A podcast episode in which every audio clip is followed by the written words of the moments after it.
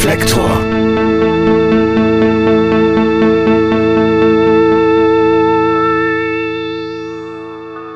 Liebe Hörerinnen, liebe Hörer, seid herzlich gegrüßt. Mein Name ist Jan Müller und ihr hört Reflektor. Heute habe ich einen Singer-Songwriter zu Gast, dessen Musik für mich und auch für meine Band Tokotronic von enormer Bedeutung war. Es ist Tilman Rosmi von der Band Die Regierung.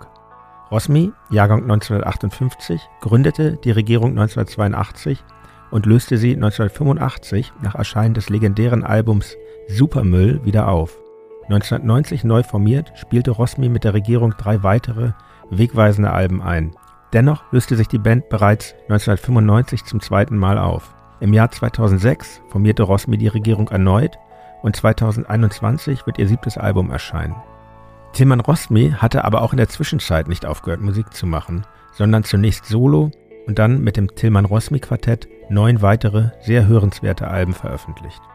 Für mich persönlich war Tilman Rosmi immer der lässige und unwiderstehlich charismatische Entertainer, der ausgebliebenen kommerziellen Erfolg mit Humor und großer Würde trägt und es schafft, in seinem eigenen Nuschelton Dinge präzise auf den Punkt zu bringen und persönliche Geschichten so zu erzählen, dass man ihm einfach sehr gerne zuhört.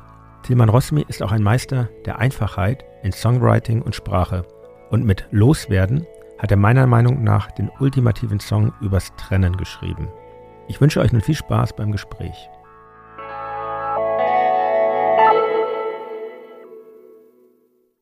Lieber Tillmann, herzlich willkommen bei Reflektor.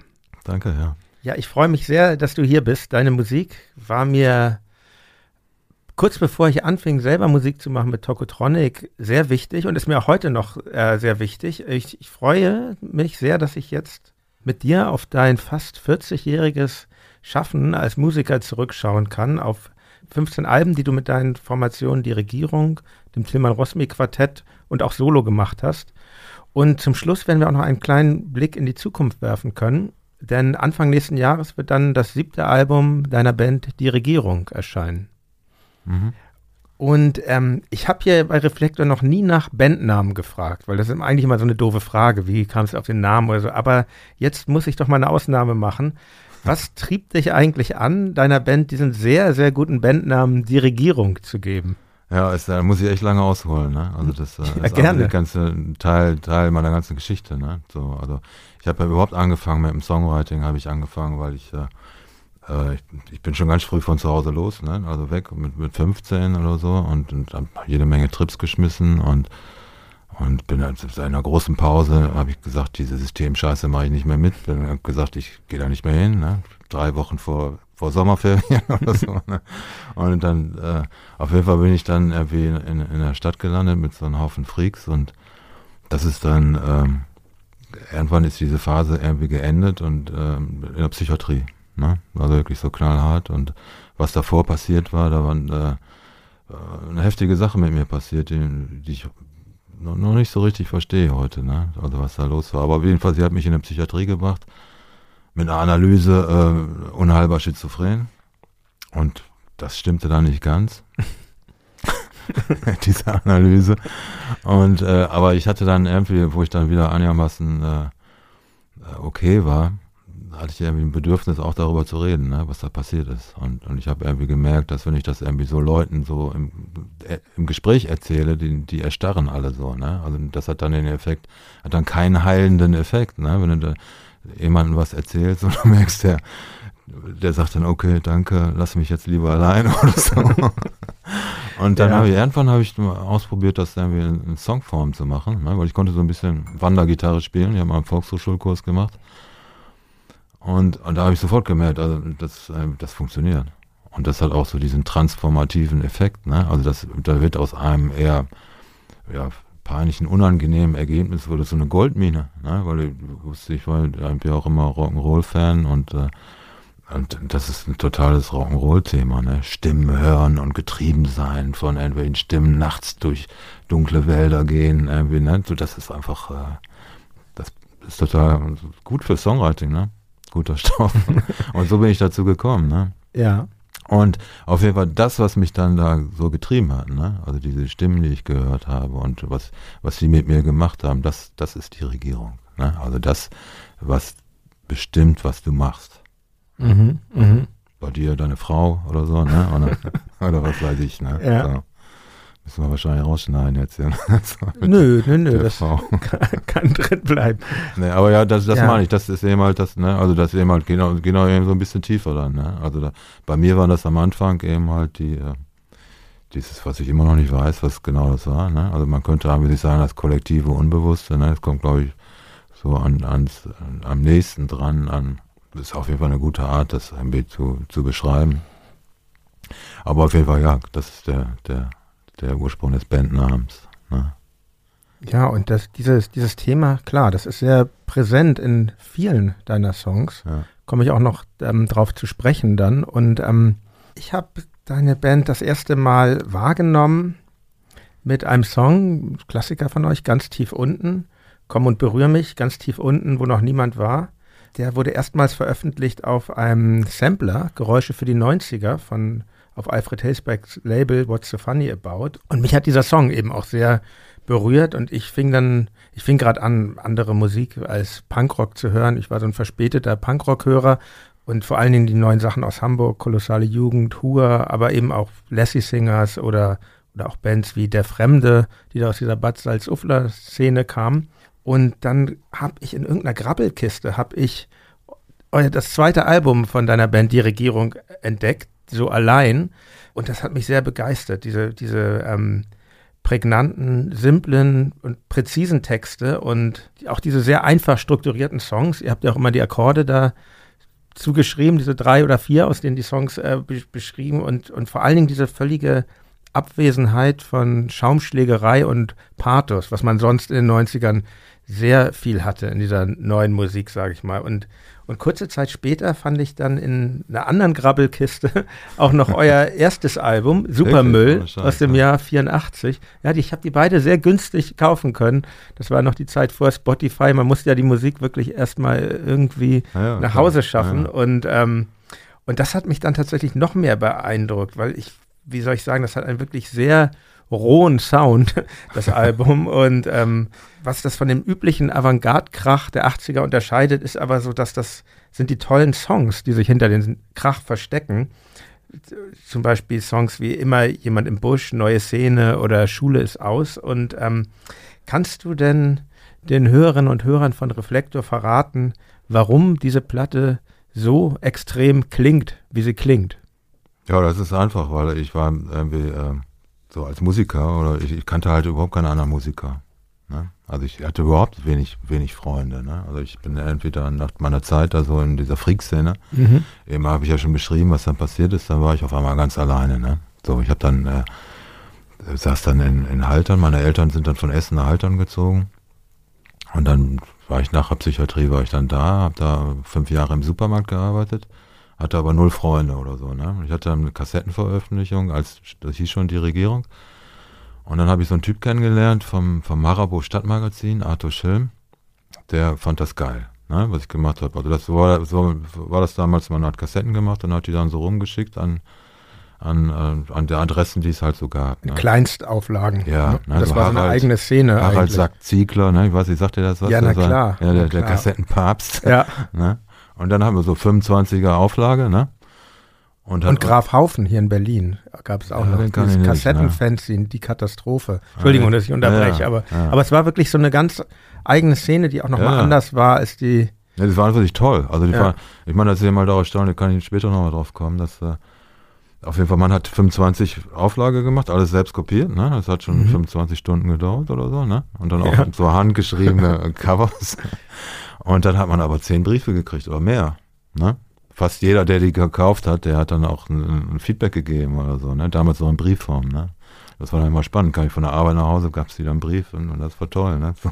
Es sind ja drei, ähm, zumindest drei Tapes sind verbirgt von dir. Nie wieder Eu Euphorie, Bleib blind und die Einsamen. Und das ist aber noch Einsam, nicht so. Das gab's, das kenne ich, ja. Das ist aber noch nicht so Gitarren geprägt. Also ich habe Ja, sogar ne. eine, ähm, habe ich sogar irgendwie im Internet finden können. Ich glaube die Einsamen. Und da ist ja eher, Wow. ist ja so, ähm, also die Songs sind die Songs, aber sie sind ähm, mit Synthesizer, mit so einem Korg Genau, genau. MS-20 Genau, das arrangiert, kannst du oder? hören. Ja, ja, das war, das war so der, so der Anfang da. Das konnte man halt gut aufnehmen, ne? So, ähm, das äh, hat mich sowieso, also das äh, hat mich sowieso damals irgendwie neben, also neben, dass ich das entdeckt hatte, dass so meine Erlebnisse, so die, ne, die unerfreulichen Erlebnisse eher dann als Songs total gut kamen, war dann auch das andere Erlebnis, was eben halt total prägend war, was dann damals eben halt so die frühen Anfänge der neuen deutschen Welle, ne, wo zum Beispiel Duff Mhm. war und wo du dann sofort gehört hast, also der Mussolini, das kann ich im Prinzip auch. Ne? Sowohl textlich, ne? weil, irgendwie, ne?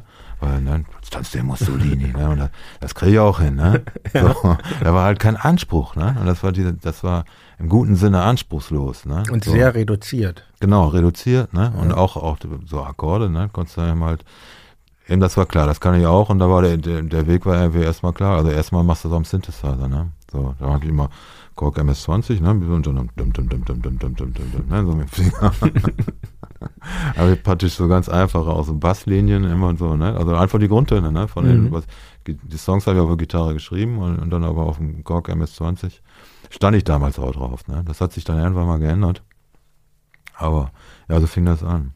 Aber wir sind ein bisschen abgekommen, ne? Also der, von der Supermüll, da, ich kannte eben halt niemanden und kannte ja halt dann diesen Journalisten Arthur Schilm, ne? Überhaupt ein großer Einfluss in der Regierung.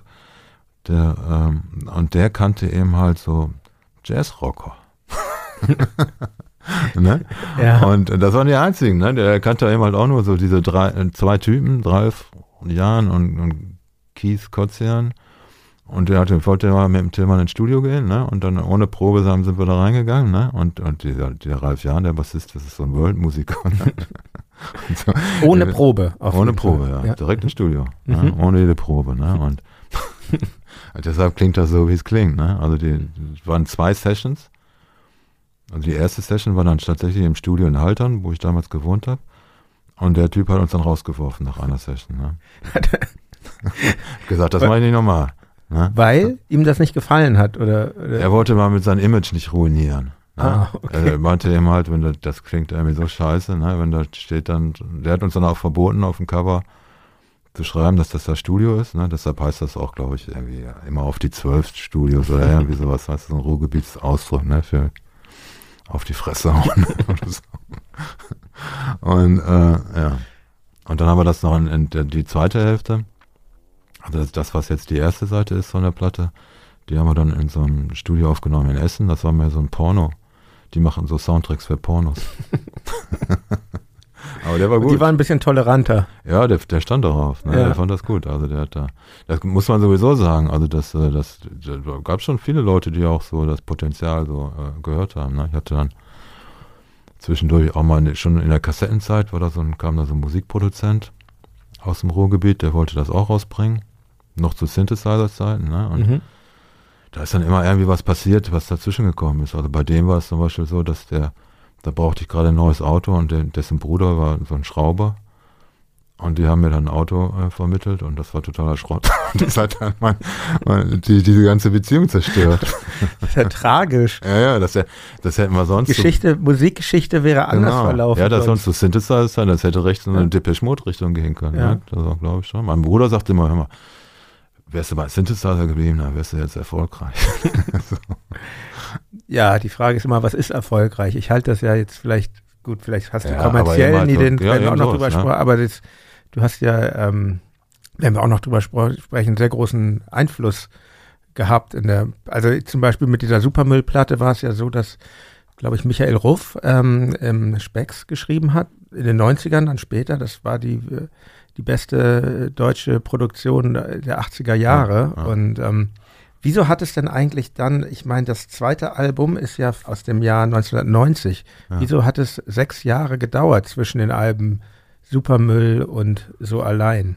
Ja, das war die, zu, zu Supermüllzeiten, das war schon so, ähm, da hatte ich so ein bisschen Rückfall äh, äh, drogenmäßig, also ich hatte da irgendwie, ähm, Kaptagon entdeckt oder beziehungsweise ein Freund hatte mir da so äh, Kaptagon und das hat mir total äh, gelegen, weil ich immer so ein stiller Typ war. Ne? Ich war immer so, die Leute haben sich immer beschwert, der redet nicht oder so und dann nimmst du das und redest auf einmal wie Wasserfall. und, und, das ist aber, ich meine, das hat, das hat mir echt gut gefallen und aber das ist, bezahlst einen totalen Preis dafür, ne? Also echt extrem, ne? Das ist so, als wenn du so einen, hast den Adrenalinhaushalt für ein ganzes Jahr, den verbrauchst du halt an einem Tag und den Rest des Jahres hast du halt keinen Adrenalinhaushalt mehr, ne? So ist es vielleicht, kann man vielleicht biologisch sagen oder mhm. so, aber so, da bin ich so ein ganz tiefes Loch wieder gefallen, ne?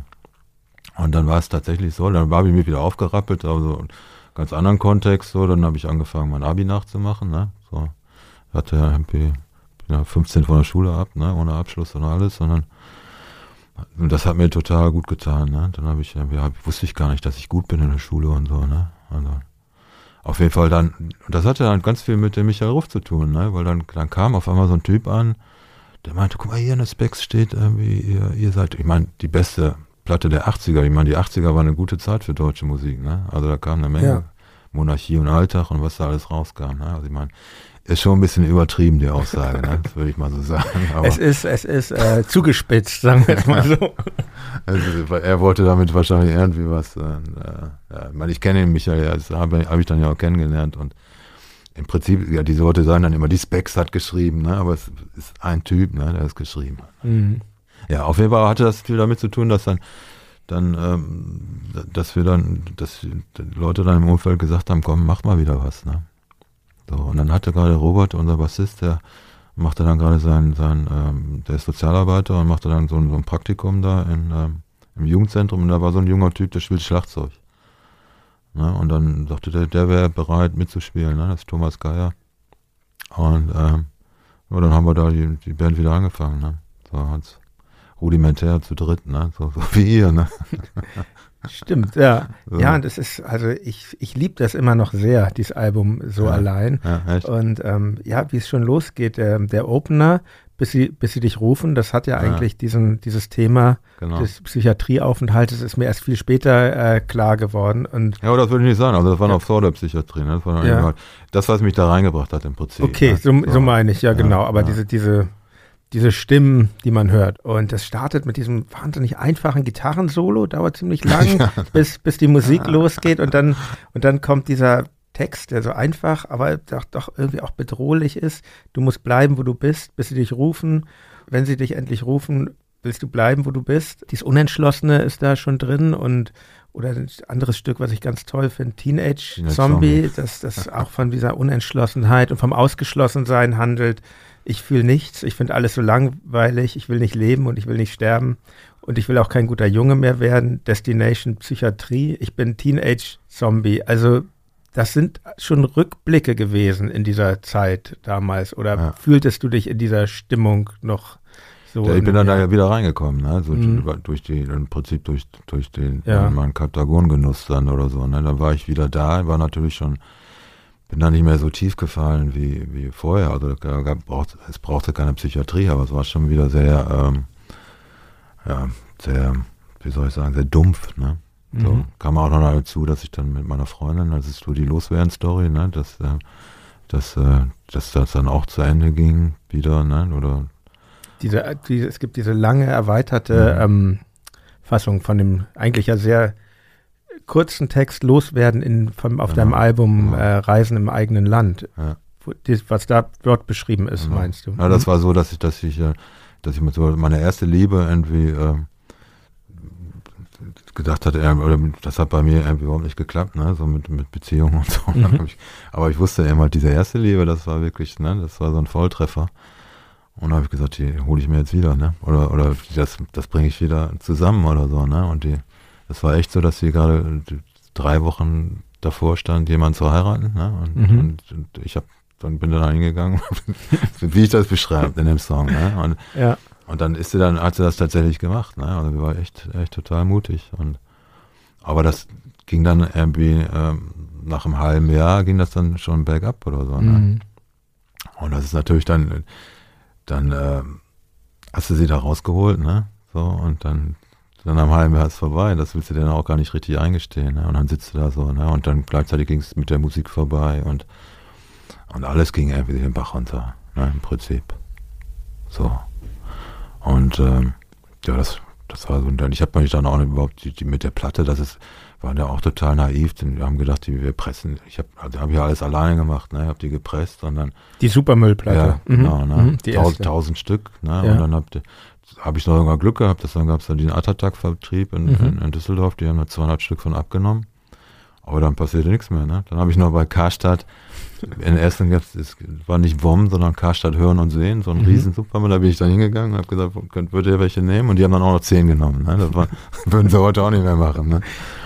Und, und das war's dann, ne? Und dann standen die im, im, im Keller bei meinen Eltern rum, ganz lange, ne? Bis, bis Carol die dann alle gekauft hat. Carol von der, unserem gemeinsamen späteren Label La Ja, Stor. ja. Und ähm, da, wenn wir auch noch hinkommen, auf dem zweiten Album so allein gibt es ja auch so wundervolle Balladen wie Henna Rotes Haar oder, oder vor allen Dingen den Song Markus auch. Ja. Ich zitiere noch mal kurz aus dem Text. Wir waren drei nachts im Park, du, Jürgen und ich. Wir waren auf LSD und wir hatten Streit wegen irgendwas. Plötzlich war da dieses wunderbare, wunderbare goldene Licht und eine Stimme sagte, macht Frieden, Jungs, kommt zusammen. Macht Frieden, kommt zusammen über mich.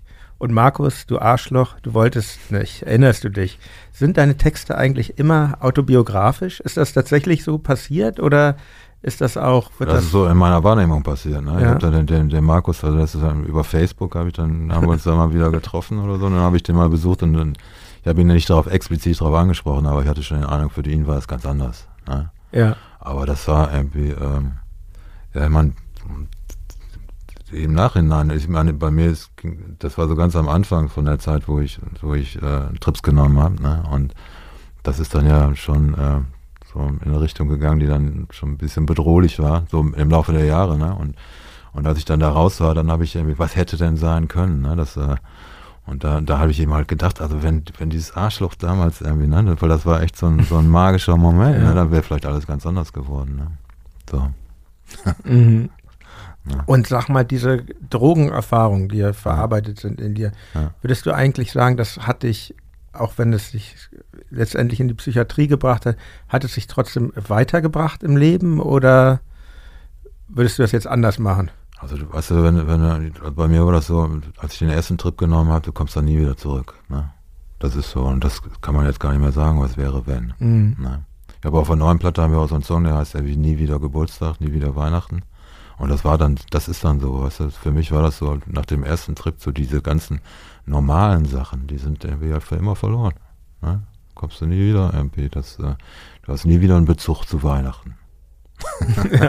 Und bereust du das oder findest du das ganz Ich gut? meine, das war einfach, ich meine, das, das war dann im Endeffekt ein total schwieriger Weg, weil das einfach, Ja. ich war einfach zu jung. Ne? Mhm. Also was dann auch passiert ist, war, dass so viel verrückte Sachen passiert. Ich war dann ja auch ein Jahr in Amerika und so, ne? weil meine Eltern aus, aus ihrer Verzweiflung haben mich dann nach Amerika geschickt. Ne? Mhm. Dachten, das tut dem Jungen vielleicht gut. Und in Amerika ist, ne, drogenmäßig geht dann auch viel mehr ab. Ne? Wo Aber, warst du dort denn? In der Middle of Nowhere, irgendwo in Illinois. Mhm.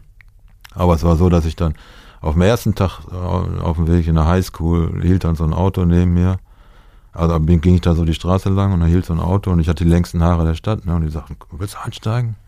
Bin ich eingestiegen und kreiste schon der Joint. Ne? Und das Mhm. hörte überhaupt nicht mehr auf. Ne? Mhm. Da habe ich LSD genommen im Unterricht. Und, also kann ich echt nicht empfehlen. Ne? So, don't do it. Ne? So, Ja. aber ich, dann, ne? und gleichzeitig war ich da eben halt auch irgendwie ziemlich alleine und habe mit dem White Trash da abgehangen. Ne? Also ganz verrückte Szene. Ne? So, so LSD nehmen die Hippies und die aber Rassisten sind zum Beispiel. Ne? Mhm. So, das äh, ganze äh, vollkommen unbegreiflich. Ne? Du hörst da irgendwie, was weiß ich, Jefferson Airplane im Radio, ne? alle rufen ab. Nächsten Song spielen sie Jimi Hendrix, dann turn that off. Mhm. Du glaubst es nicht. Mhm. Ne? Und das Ja. war so Mitte der 70er Jahre. 74, 75, Mhm. ja. Diese ersten beiden Alben, von denen wir jetzt sprechen, die waren, die waren übrigens auch wahnsinnig wichtig für die, für die Gründung von Tokotronic. Also das, das Supermüll, das, wie so ähnlich wie du das bei Duff geschildert hast, das offenbarte uns eigentlich so, wie egal irgendwelche Konventionen sein können, was Aufnahme betrifft. Und bei dem So allein Album, da stehen ja, wie gesagt, diese Te Akkorde auf dem Textblatt. Da tatsächlich Arne, unser Schlagzeuger, hat, hat damit Gitarre gelernt. Weiß ich noch, Geil. wie er mir das erzählt hat. Ja, ich lerne jetzt ja Gitarre mit dem, mit den Songs der Regierung und also ähm, ein paar stimmten auch, ne? Also ein paar stimmten da glaube ich nicht, ne? Also müsste ich ihn nochmal fragen ja. jetzt. Aber dass das so einfach war, ist das eigentlich, war das eigentlich so ein bewusstes Konzept oder ist das auch so ein bisschen aus der Not heraus geboren ja, gewesen? Es gab keine Alternative, ne? Ja. So. Aber es war auch die Musik, die ich gehört habe, die ich drauf, auf die ich stand, ne? Auf der ich stand. Ähm, ich meine, das war so, ich meine, ich bin ja schon ein bisschen älter und dann, äh, ich habe das ja auch mitgekriegt, wie Punk irgendwie entstanden ist und, und, und dann, das war eben halt vor meiner Songwriter-Zeit oder so, kam da ja schon Punk auf und da war ich einfach sich immer Fan, ne? Also ich mhm. war immer Rockmusik-Fan. Und hab dann immer auch schon John Peel immer gehört und, und Alan Banks, ne? So BFBS. Und am Anfang war das ja eins, ne? Rockmusik und Punk. Ne? Also John Peel, der hat dann irgendwie so die, die ersten Punk-Sachen irgendwie zusammen in einer Sendung vorgestellt mit Eagles, Pink Floyd, Jackson Brown. Und das mhm. war irgendwie eins, das war kein mhm.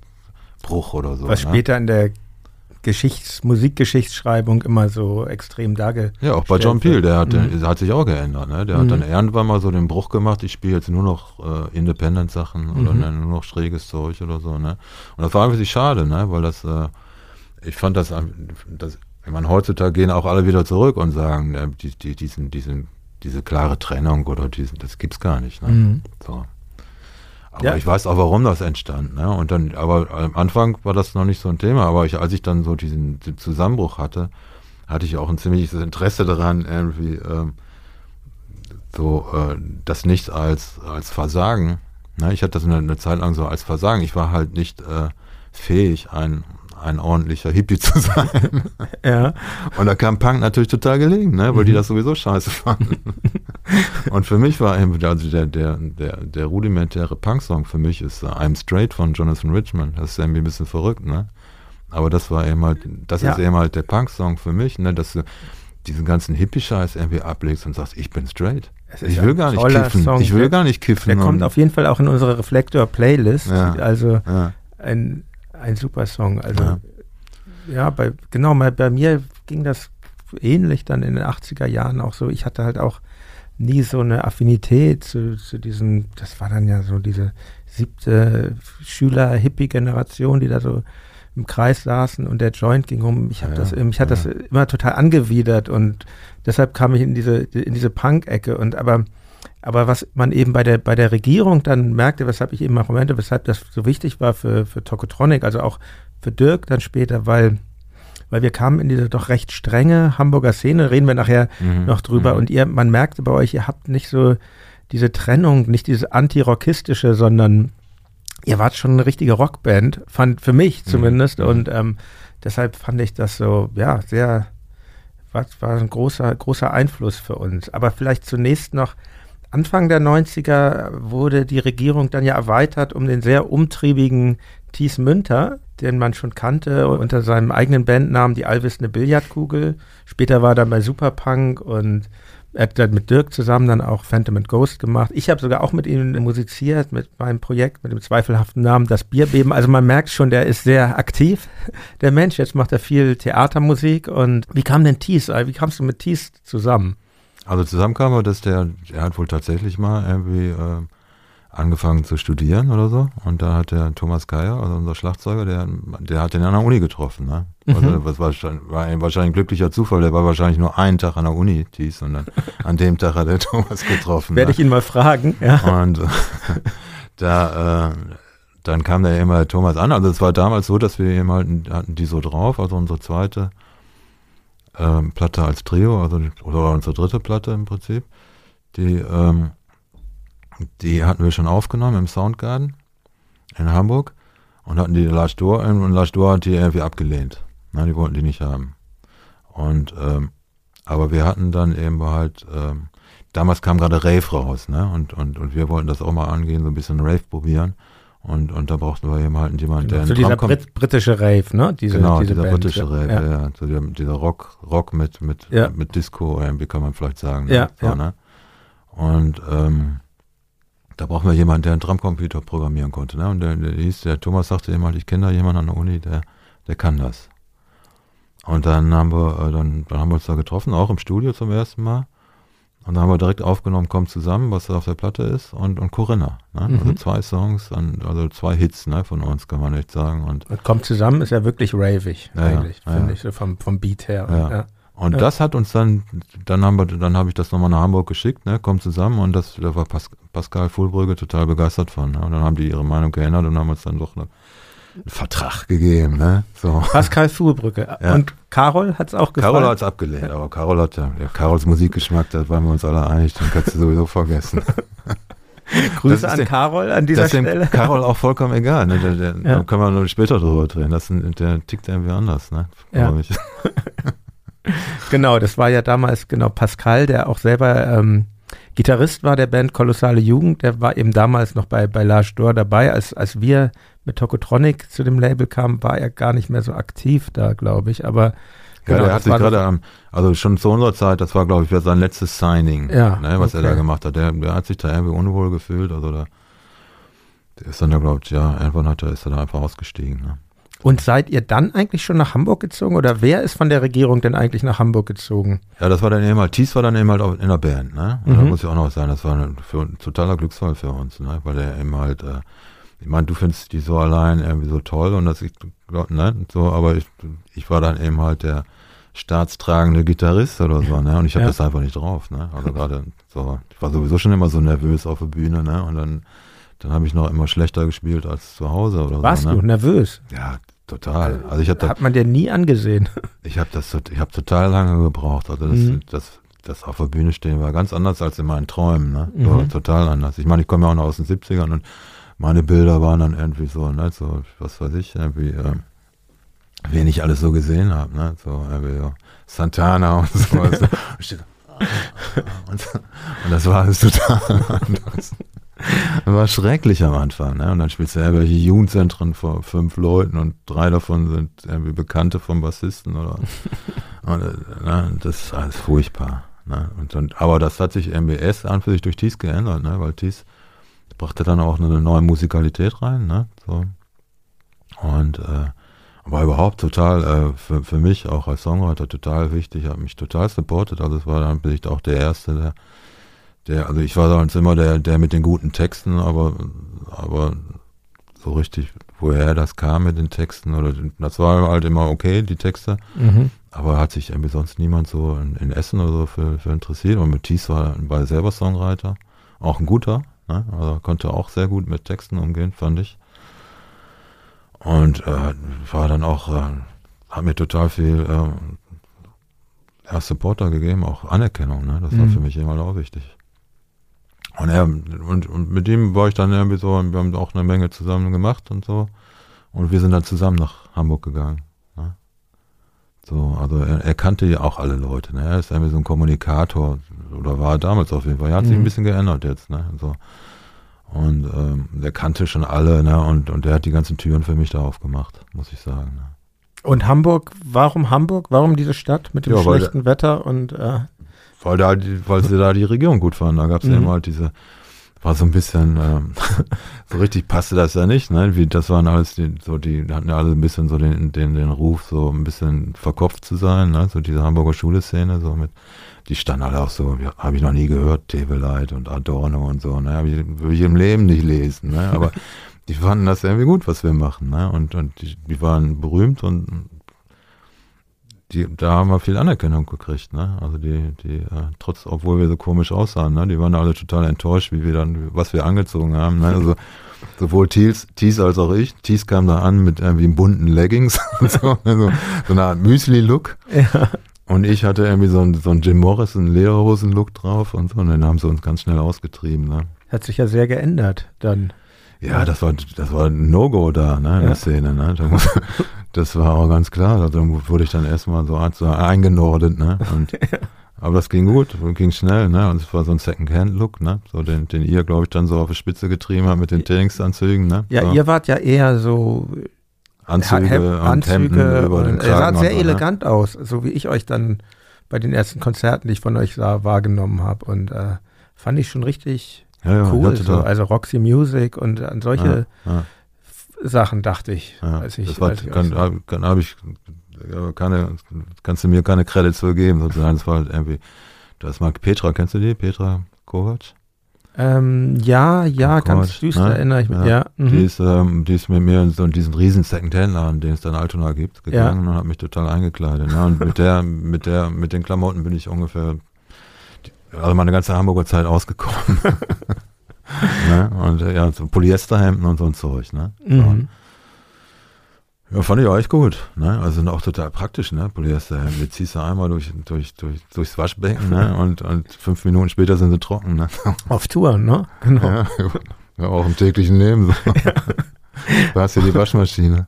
Dieser Umzug nach Hamburg ist ja sehr eindrücklich in ähm, einem Song von eurem letzten Album, was äh, beschrieben, vielleicht in Hamburg. Also Mhm. werden wir auch in unserer Playlist aufnehmen, kann Mhm. ich nur empfehlen, Mhm. das zu hören, weil das ja eigentlich so diese Offenheit, mit der ihr da empfangen wurdet, ähm, da dargestellt wird und wie sich auch das Leben nachts abspielte in Kneipen wie dem Sorgenbrecher und äh, also es war dann wahrscheinlich schon eine recht intensive Zeit in deinem, in eurem Leben. Auf oder? jeden Fall. Also Ja. das war so ein, wie so ein Traum, der wahr wird. Ne? Also wenn dann so ein, äh, guck mal, kommst du aus Essen und, und da interessiert, das hat niemand interessiert, was wir gemacht haben. Ne? Also wirklich niemand. Ne? Obwohl wir, wir waren die einzige Stadt, äh, äh, einzige Band der Stadt mit einem Plattenvertrag außer Creator und äh, und äh, das, aber wer ist Alfred Hilsberg? Ne? Wusste ja niemand. Ne? Mhm. So, ne? Oder Genau, Alfred Hilsberg hat ja euer zweites Album Genau. so allein rausgebracht. Ja, das war auch gen- war genial, ne? Also ich Ja. hatte, dann, weißt du, da, ähm, der rief dann richtig an, ne? Der abends, eines abends, ne? Du denkst nichts Böses, auf einmal das, guten Tag, ich bin Alfred Hilsberg. ich mach das, hat er gesagt, ne? Und hat er tatsächlich gemacht, ne? So, ne? Und der hatte die Nummer, weil sie auf eurer ersten Platte stand? Oder Nein, nee, das, die, die war dann ja inzwischen umgezogen. Nee, ich hatte ihm mal eine Kassette geschickt. Ah ne? ja, so, okay. Und hab dann noch eine Nummer drauf getan. Aber das war dann auch typisch, ne? Dann kam das irgendwie so, äh, hat die einen Anruf bekommen von Alfred und dann, wow, Alfred Hilsberg bringt unsere Platte raus, ne? Und dann hatte ich niemanden, dem ich das erzählen konnte. Die anderen von der Band konnte ich nicht erreichen. Und ich wusste einfach, wenn ich jetzt rausgehe hier in, in, in der Szenekneipe, das interessiert niemanden, ne? Ja. Und das war fast dann so ein total einsames Gefühl. Ne? Da passiert jetzt irgendwie so ein Traum wird wahr, aber du kannst es niemandem erzählen. das war das war eindrücklich. Ne? Mhm. Und ähm, ja. Ja, und das war dann so ein Traum in Hamburg, ja. So, ne? Und äh, muss ich auch echt sagen, und das ist, deshalb habe ich den Song da auch ähm, da geschrieben. Das, das kam, als wir dann jetzt hier unser Comeback hatten, sozusagen, da, da äh, habe ich mich daran erinnert, wie das war. Das war ja für, ist für mich ja schon ganz lange weg. Und mein Leben ging dann in eine ganz, ganz andere Richtung, wo das vorbei war. Und da habe ich mich, äh, da habe ich mich einfach daran erinnert, wie toll das war und wie viel Support ich da auch hatte, ne, von so Leuten wie zum Beispiel hier Knarf Relle oder Mhm. so, ne, das war total, das war mein bester Freund da und, und in der Zeit und der, Den habe ich, den hab ich damals übrigens auch mal so ein kleines Solokonzert spielen sehen, also so ein, zwei Jahre davor, wo er dann ganz viele Lieder äh, von dir gecovert hat. So. Und wow, also ja, stimmt, also der, der war da sehr Ja. großer ja, Fan deiner Musik. ja, auch, aber viele da, ne, auch, auch Jochen Distelmeier und Tobias Lilin und, und die waren alle, äh, Christoph Schreib so ein bisschen schräg oder mal war total Fan, mal war total dagegen oder so, wie er halt so ist, ne. Und aber, oder, oder hier Carsten Hellberg von Oster und Mhm. Sittenwürfel, ne? Der hat mich mal morgens um sechs hat er mir angerufen aus der Kneipe, ne? Gesagt, Oh, das ist total geil, dass du jetzt in Hamburg bist. Und weißt du, solche Sachen habe ich da ständig Mhm. erlebt, ne? Und das war, das war immer mega, das war toll, ne? Also das war für sich zum ersten und, und zum letzten Mal in meinem Leben, dass ich so richtig so eine Szene hatte, wo ich total anerkannt war, ne? Und, und, und, und so, das war ein tolles Gefühl auch mal. Hat sowas sich, ja eig- hat sich ja eigentlich das Stück Neue Szene vom ersten Album so ein bisschen, Prinzip, ja. bisschen ja, verwirklicht Ja, ja. damit. Ist das genau. Ich habe mir jedenfalls euer drittes Album, das äh, so drauf, dieses erste eben, was bei Lado La Stor erschien, habe ich mir tatsächlich, glaube ich, sofort, als das rauskam, dann äh, gekauft und ähm, war auch begeistert und ist nicht mein Lieblingsalbum, muss ich sagen. Ich finde das davor und auch das unten, was dann danach Mhm. kam, Mhm. besser, weil genau dieses, dieses Ravige, das war nie so Mhm. mein Ding, aber trotzdem sind da wahnsinnige super Songs drauf, zum Beispiel der Song Sie. Ist ja eigentlich fast Mhm. so ein 60s-mäßiger Mhm. Song mit dieser Mhm. Orgel. Ähm, und da heißt es, sie ist eine Schauspielerin, sie hat lange schwarze Haare, du musst die Schuhe ausziehen, wenn du zu ihr gehst. Sie hat ein Haus, sie hat einen Garten, jemand hat mich mitgenommen und jetzt liege ich hier in ihren Armen und sie zeigt mir Sachen, die ich noch nie gesehen habe. Finde ich schon sehr beeindruckend, wie, in mit wie wenigen Worten da so ein, so ein Bild aufgebaut wird. Ist das eigentlich für dich schwierig, die Dinge textlich so knapp auf den Punkt zu bringen oder schüttelst du dir das aus dem Handgelenk? Das kommt aus, aus meiner Beschränktheit, ne? Also ich bin, das nicht so drauf. so, ne, ich bin ja schon mit 15 von der Schule gegangen, ich habe nie deutschen Leistungskurs gehabt. Erst später, als ich dann Abi nachgemacht habe, ne? Aber, aber das ist nicht so mein Fall, ne? Aber das kommt einfach aus der Beschränktheit, ne? Also genau, auch man, ich bin nicht so ein Typ, der, der sich beschränkt auf die drei Chorde, sondern ich kann einfach nicht mehr, ne? Und, und eben ist auch, auch, auch die Lyrik oder so, ne? Das ist eben halt einfach, äh, das war eben halt schon so, das habe ich dann auch gemerkt, ne? Also das, äh, viele Leute ja, finden, dass es eben halt so ein besonderes Talent ist oder so, aber das ist einfach, wenn du dich konzentrierst auf, auf, auf das, was du sagen willst, da ist eben halt weniger immer mehr, ne? So, es braucht dieses ganze Gelaber nicht. so. Ja, also sehr eindrücklich so. dann ja auch auf dem Album der, der wirklich große Hit, Loswerden, wurde ja auch von verschiedenen anderen Bands dann ja, gecovert. Ja. Ein, überhaupt die Idee finde ich toll, so ein Lied über, über eine Trennung, über eben eine gescheiterte Liebe zu, zu schreiben. Und ähm, also es hat mich schon, ja, wie gesagt, das Album hat mich auch total beeindruckt. Hast du die CD aber, gekauft oder so, ne? Oder? Ja, also naja, ich habe mir das, das Problem war, ähm, ich habe mir das Vinyl gekauft, weil damals hatte ich noch gar keinen CD-Player. Ja, ja, da war aber Loswerden nicht drauf. Genau, das hat mich natürlich total geärgert mit diesem, dass Lars Stur da so eine Politik gefahren Nein, das hat. Das war nicht. Lars Stur, das waren wir. Das wart ihr, echt? Ja, ja klar. Weil? Weil wir den Song nicht hingekriegt haben. Mhm. Ne? Den hatten wir ja schon lange, also den, den, aber den, den hätte auch auf der so allein sagen können, ne? aber wir haben ja. ja nicht hingekriegt. Ich meine, der Song, ich habe, damals gab es so ein, so ein Lied, so ein Punk, The Addicts, ne? Die, der, ja. der, äh, der hieß Now I Wanna Get Rid of You. Ne? Mhm. Ne? Das war sozusagen die Inspiration dafür. Ja. Ne? Das ist, wenn das übersetzt, ne? ist es loswerden, ja. ne? So. Und das hier, Now I wanna get rid of you, ne? So, so ein Punk-Song halt, ja. ne? One, two, three, four. Ne? Und so wollte ich das dann auch machen, ne? Und das, das, das hatte unsere Band nicht drauf. Ne? Das war auch immer für mich. Also ich meine, viele Leute finden das toll, die so allein, ne? aber ich wollte aber für sie in eine ganz andere Richtung. Ne? Ja. So, das ist schon, schon auch so. Ich wollte halt immer achteln, ne? Und, und Robert, der achtet irgendwie, der achtet einfach nicht, der Bassist. Das macht er, der weigert sich ja. Aber das ist doch oft, eigentlich ne? das Einfachste, was man machen kann, sage ich ja, mal aus eigener deshalb, Erfahrung. Der, ist, der Robert ist ja an für sich kein, kein Punkrocker, der kommt aus, also der, der der ist einfach die Musiker, ne? Hm, aber sehr schöne Bassläufe, muss ich sagen, mhm. ähm, ja. hat er, hat er ja. gemacht für viele deiner ja, Songs. Ne, aber, aber, aber Loswerden auf dem So drauf-Album ist doch total, also auf der CD-Fassung ist doch sehr, sehr schön und sehr gelungen, oder? Ja, aber es ist ja mal Thies, ne? Thies und mhm. ich. Mhm. Und, und, und irgendwie stimmt, die, also ist sehr reduziert, stimmt, ist ohne Band. Und ich weiß, irgendwie die, die Band wollte das nicht auf der Platte haben oder so. Ah, und wir haben das auch gar nicht so eingeschätzt. Wie gesagt, weil wir hatten den Song schon jahrelang und wir haben den immer so mitgeschleppt und wir haben schon tausend Versionen davon gemacht und der ging uns allmählich auf die Nerven. Ne? Deshalb haben wir den einfach so als Bonustrack da, auch für CD. Damals war noch irgendwie, eine CD war was Besonderes ja. und auch teurer als Vinyl. Ne? Ja. Und deshalb haben wir da immer noch ein paar Songs mehr gemacht, ne? damit, damit der Mehraufwand sich lohnt oder so. Ne? Ja, ich musste jedenfalls, irgendein Freund hatte von mir die CD-Fassung und ja, ähm, musste ne, ich weiß Kassette noch, war, überspielen, den Song. Genau, das war, wo das dann rauskam, das war also war der Song, die haben alle davon geredet, ne? Ja. Also hier Walding, Knaf Rille, der hat mir ja. gesagt, wie sie das gehört haben und die haben das dann zusammen irgendwie mit, mit dem Hauke, ne? Hauke von von Hur. Von Hur und, und Fink und so. Die, die haben das irgendwie auf dem Weg nach Hause in Schleswig-Holstein im Radio gehört und, und die waren alle vollkommen baff. Ne? Die hat, hätte irgendwie zehn Minuten, hätte niemand mehr was gesagt oder so, ne? Und auch die Lessies oder so, ne? Die, die waren alle voll, die genau. Band von Christiane Rösinger, ja, Lessies. Die waren alle hin und weg, ne? Von mhm. dem Song. Das war für uns totale Überraschung, ne? Also, wie das manchmal so ist. Lässt sich manchmal nicht so äh, Musikgeschichte ist voll von solchen ja. Dingern, ne? Wo ja. die Leute ihren größten Hit haben und die wollten den ganzen, manche hassen den sogar, ihren größten Hit, ne? So. Ja, aber du hast die nicht, oder? Loswerden. Nee, nee, also ich, ich weiß auch nicht, gar nicht, aber es ist immer kein Bandsong, ne? Es ja. halt immer, mhm. wir haben das eben halt so äh, in dieser, äh, dieser Balladenform gemacht. Mhm. Und äh, anders konnten wir jetzt nicht. Also die, die, die Lessies sind ja ziemlich dann äh, rangekommen an, an, an, an die Version, die ich einfach sich machen, die ich ursprünglich machen wollte, ne? So, so einen mhm. Rocksong draus gemacht, ne? Sehr schön, finde ich, oder?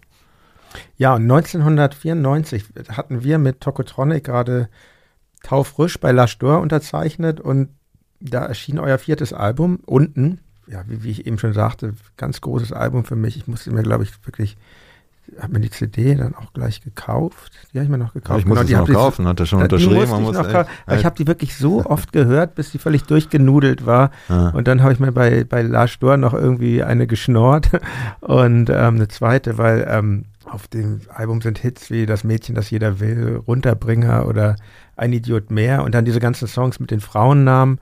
Charlotte, Corinna, Nicole, Natalie sagt. Ähm, also ich finde, die Stimmung ist sehr einzigartig. Viele Songs berichten von zu Ende gegangenen Beziehungen oder Verletzungen, aber dennoch gibt es so einen Blick in die Welt, die mir irgendwie aufregend erschien damals. Das, äh, Leben, Leben, in dem was passiert. Also zu, ich denke da an Zeilen wie zum Beispiel, ich glaube, ich finde immer jemand, der mich liebt, wenn ich will. Und ähm, das ist schon das Lebensgefühl in, in dieser Zeit in Hamburg, das da beschrieben wird. Oder handelt es sich da auch eher so um Blick zurück? Ja, sowohl als auch. Ne? Mhm. Also da war auch, äh, sind noch Songs drauf. So, ich hatte mal, mal also hatte immer noch mal eine Freundin in Essen. Ne? Wir hatten da so eine Fernbeziehung.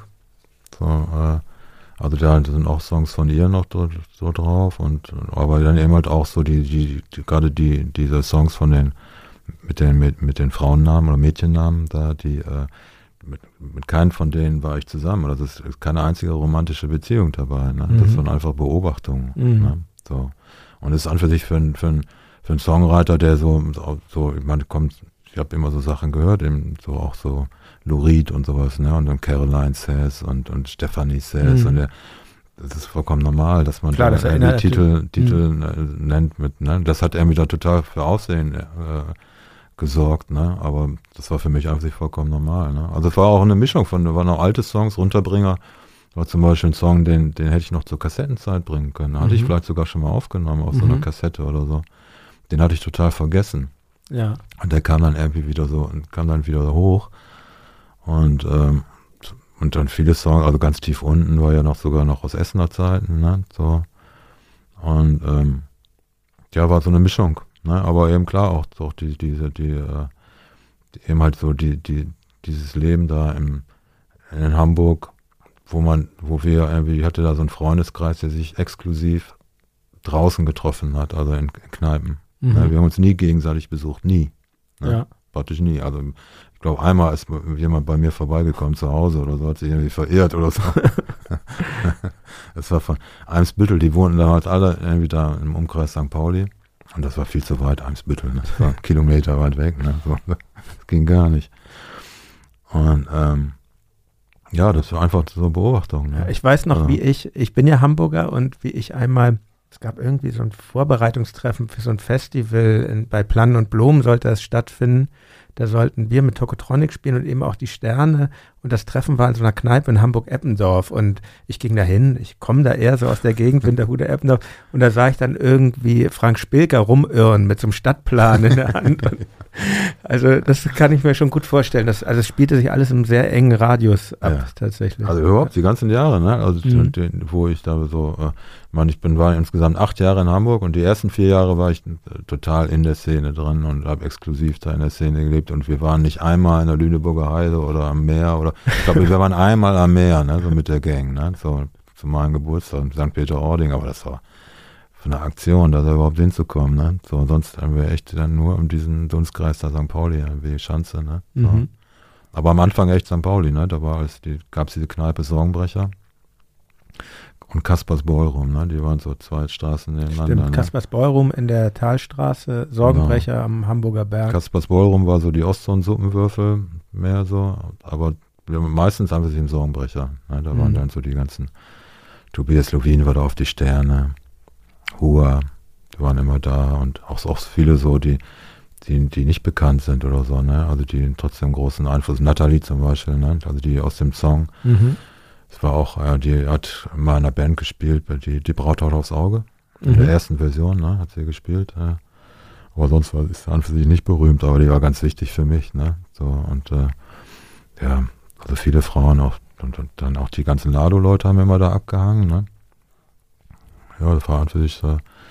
wurde einfach immer nur, nur geredet, ne? Also wir haben, wurde gar nicht getanzt und so, das war schon eine, schon eine irre Szene, ne? Also das, die Musik, im Saumbrecher hat die Musik aber keine große Rolle gespielt, ne? So, wurde halt gequalmt, bis der Arzt kommt, ne? Getrunken, irgendwie. aber ja. nur Bier, ne? Also, also ne? ich kann mich, ja, Sorgenbrecher war, ich war alles so ein bisschen vor meiner Zeit, ja, Sorgenbrecher ich, war ich sehr, aber aber so ähm, ich ja gut erinnern, habe ich noch mitbekommen ja. und vor allem diese furchtbaren äh, Mischungen, so diese Gin Tonics, die so fast randvoll mit Gin gefüllt waren und ähm, ja, das war ja. das war da am Kaspers, ne? Im Saumbrecher wurde einfach ja ja genau wurde einfach ja. also wurde überhaupt, ich meine es wurde viel getrunken, aber immer nur Bier, ne? Mhm. Und ich glaube, es gibt auch in der ganzen Hamburger Schule keine einzigen Alkoholiker, ne? Oder so. Also ich kann mich auf jeden Fall, ich, mir, damals gab es keinen, also jemand, der Probleme hat. Ja. Mit, ne? Das hat sich alles ein bisschen geändert. Ich weiß, mhm. dann ist auch irgendwann mal ist dann so auch Koks irgendwie ins Spiel gekommen, aber nicht zu meiner Zeit. Ne? Mhm. So. Ich weiß, ich habe einmal die einzige Linie Koks, die ich hier genommen habe, war im, einem alten Pudelsclub. Ne? So, was, kennst du den noch? Ja, ja, klar. Also ich war bevor da, ich der da darunter Schallplatten aufgelegt. Und, nee, ähm, aber den da, der in der Schanze. Ach so, der alte meinst du? Ja. Mhm. In der Schanzenstraße, ne? Ja. Ja, ähm, auf jeden Fall in der Sternschanze da. Ja, ja, ne? Ich weiß nicht, wie die Straße hieß. Der war, der war ja nur auf Einladung. Mhm. Ne? So. Aber der war ganz, ganz Da habe ich mal Helge Schneider gesehen. ja, ja, eben. Ich hatte mal Fanny van Dann gesehen oder so. Ja. Ne? Die haben ja halt immer so die Leute eingeladen und äh, immer halt ja äh, eben so das Umfeld um Rocco, ne? Rocco auch ein sehr angenehmer Typ, ne, muss ich sagen. Ne? Also wenn so war auch immer ein großer Support, ne? So, der hat immer mir sehr viel Unterstützung gegeben, mhm. Anerkennung oder so, ne? Und ja, da im Puls, da habe ich dann die, die einzige Linie Koks meines Lebens irgendwie äh, genommen, aber das äh, ist, war dann schon ein Zeichen, dass das dann irgendwie in der Szene so eine Rolle spielt. Ne? Aber in meinem Umfeld da so, ne, hier so Sterne und Ruhr und so und, und, und Suppenwürfel und so, da, da gab es sowas nicht. Ne? Wurde auch nicht gekifft, also war ein reine Biertrinker und, und Zigarettenrauch. Ja, ich habe das auch so erlebt. Das fand ich auch irgendwie ja. äh, gut daran. Ich habe ja. das auch erst ja, oder so dieser Kokaineinfluss, ich, auch wenn es den dann gab, später im Pudel, wo ich sehr viel war, ja, an mir ist der völlig äh, vorbeigegangen. Und, das ist ähm, auch blöd, ne? Also ich meine, ich habe ja schon, wie gesagt, ich hatte so, so, so zu Speed schon eine, Affinität, eben durch, dadurch, dass man dann so ins Labern kommt. Aber ich fand das Kokain fand ich total doof. Ich habe irgendwie gemerkt, dass man fängt dann an zu reden, aber es ist auch einem vollkommen egal, was oder so. Ne? ist, man, man, ich habe gemerkt, ich rede jetzt scheiße, aber es war mir vollkommen egal. Hm, es macht ja? die Menschen nicht gerade sympathischer. Echt, ne, ist kein gutes Zeug. Auch für, für einen Songwriter, ne? Also ich kann, das kann, das ergibt keinen Sinn, ne? Also mhm. man, als Songwriter muss ja gerade ein bisschen drauf achten, auf die Qualität deiner Worte, ne? Und wenn du da guckst, das wird das alles irgendwie so in so eine Wolke, ne? so eine mhm so eine indifferente Wolke irgendwie getaucht. Ne? So. Wie war es denn, also du hast jetzt erzählt, wie viel, wie viel Unterstützung du da bekommen hast, aber gab es auch schon erste Irritation? Also ich fand das ja so zum Beispiel diese Songs mit den Frauennamen, mhm. das hätten jetzt ja die anderen Bands so nicht gemacht und klar, es beruft sich auch, es, man kann so eine Verbindung sehen zu Sachen wie Velvet Underground, aber es war schon, ihr wart schon sehr ich meine, die Bands waren ja eigentlich alle unterschiedlich. Das, das war ja das Tolle, aber ihr standet schon noch mal ein bisschen, ähm, vielleicht ein bisschen weiter draußen als, als die anderen zueinander. Ja, also das war alles noch total anerkannt. Also für die Runden fanden die, man, die hat schon so ein bisschen eine Geschichte gehabt, weil wir, wir fanden die selber nicht so toll, weil das war auch unsere erste Produktion, wo wir, sagen wir mal, äh, glaube, wir waren drei oder vier Wochen im Studio, ne? Mhm. Mit, mit zwei Produzenten, ne? mit Hermann Hermann von den Lassie Singers und äh, dem haben sie nicht so richtig getraut bei Lade und dann haben sie noch Chris von Rautenkranz da mit drin geschickt, ne? Und dann waren wir in Mülheim im Helge Schneider Studio da. Ja. Also, ne? In, also war nicht von Helge Schneider, aber wo der viele Sachen aufgenommen hat, waren wir vier Wochen lang und äh, das ist schon ein anderer Schnack, ne? So, wenn du dann irgendwie so äh, einen Track dann irgendwie, ich weiß nicht, irgendwie muss ich dann irgendwie hundertmal singen oder so, bis Hermann dann zufrieden war oder mhm. so, ne? Und das, das nervt. Ja, ja. Das also, wir waren so, sonst immer so ja. First Take, ne? Und ja. äh, fertig ab. Aber man hört es der Platte an, finde ich. Ich finde sie immer noch, ich habe sie jetzt natürlich nochmal ja. ausführlich gehört vor dem Interview und ist sowieso eine Platte, die für mich da gibt ein Album, was da geblieben ist, was ich, was ja, ich echt ja. immer noch sehr gerne höre. Und ähm, zum Beispiel auch ein Song wie 1975, der war jetzt eigentlich, ähm, es gibt ja auf unserem aktuellen Album von Tokotronic, Song 1993 und das ist, ist eine Hommage an, an euer Lied 1975. Ah, cool. Also das Lied 1993 handelt ja so von dieser Hamburger ja. Zeit, Dirks ja. Umzug nach Hamburg und ähm, ah, ja, genau sie bringt auch die machen. Sachen so auf den Punkt. Und du magst keine Polizisten und du magst keine Männer in Anzügen und du hast dieses ganze Schweinesystem und dieses aus wie der junge Brian Eno an einem guten Tag. Und du hörst diese geile neue Band, heißt es dann später Supertramp, also das ist schon ein ein sehr äh, großer Hit und ich fand es toll, dass in dieser Hamburger Szene, wo alle immer so, oder nicht alle, oder wo ein Teil von denen immer so bedächtigt von dieser heiligen Punkzeit erzählt haben und das war ja der Anfang von allen, wo dann plötzlich jemand kam, der irgendwie gesagt hat, dass es, dass es auch in der Zeit davor, dass auch in der Zeit davor schon was passiert ist und also großes Kompliment würde ich nochmal an dieser Stelle für diesen Song. Das muss man aber auch sagen, dass also damals als zum Beispiel Rocco Schamoni, ne, wenn du den, wenn du den mal besucht hast, das ganze Zimmer von dem lag irgendwie von Bruce Springsteen-Platten, Supertramp-Platten, Manfred Mans Earth Band und so. Der ja, hat stimmt, das, stimmt. Der also war, schon der war total, der, der mhm. hat total geforscht. Mhm, ne? so, das mhm. war, hat er nicht offiziell gemacht oder so, glaube ich. aber, aber wir waren schon aufgeschlossen. Ne? Also das äh, gab's, es war auch nicht so eng. Also auch ähm, Tobias Levin ist ja auch jemand, der, äh, ja. der, der oft total eng rüberkommt, ne? Mhm. So, und äh, aber, aber auch immer schon ähm, ne? so auch über den Tellerrand gehört hat, ne? So. Mhm. Und das hat mich total, ich habe dann, dann, dann viele von deinem Podcast gehört und haben mich gefreut, dass er, dass er zum Beispiel Wander gut findet, ne? weil das hätte er früher, glaube ich, nicht getan. Ne? Sondern dass er einfach das, sich aus dem Engen so rausbewegt mhm. hat. Ne? So. Ich hoffe, dass ihr bis hierhin viel Spaß hattet mit unserem Gespräch. Ich mache eine kurze Unterbrechung, weil ich euch wieder einmal darauf hinweisen möchte, dass es mir sehr helfen würde, wenn ihr diesen Podcast Reflektor bei Apple Podcasts mit einer maximalen Sternebewertung unterstützen würdet. Außerdem könnt ihr auch noch Mitglied im Club 4000 Hertz werden, club.4000herz.de oder mein Instagram-Profil Jan Klaas Müller abonnieren alles das hilft uns und mir hier sehr. Und ähm, ich hoffe, ihr fühlt euch nicht zu sehr gedrängt. Und es geht jetzt auch direkt weiter mit meinem Gespräch mit Tilman Rosmi.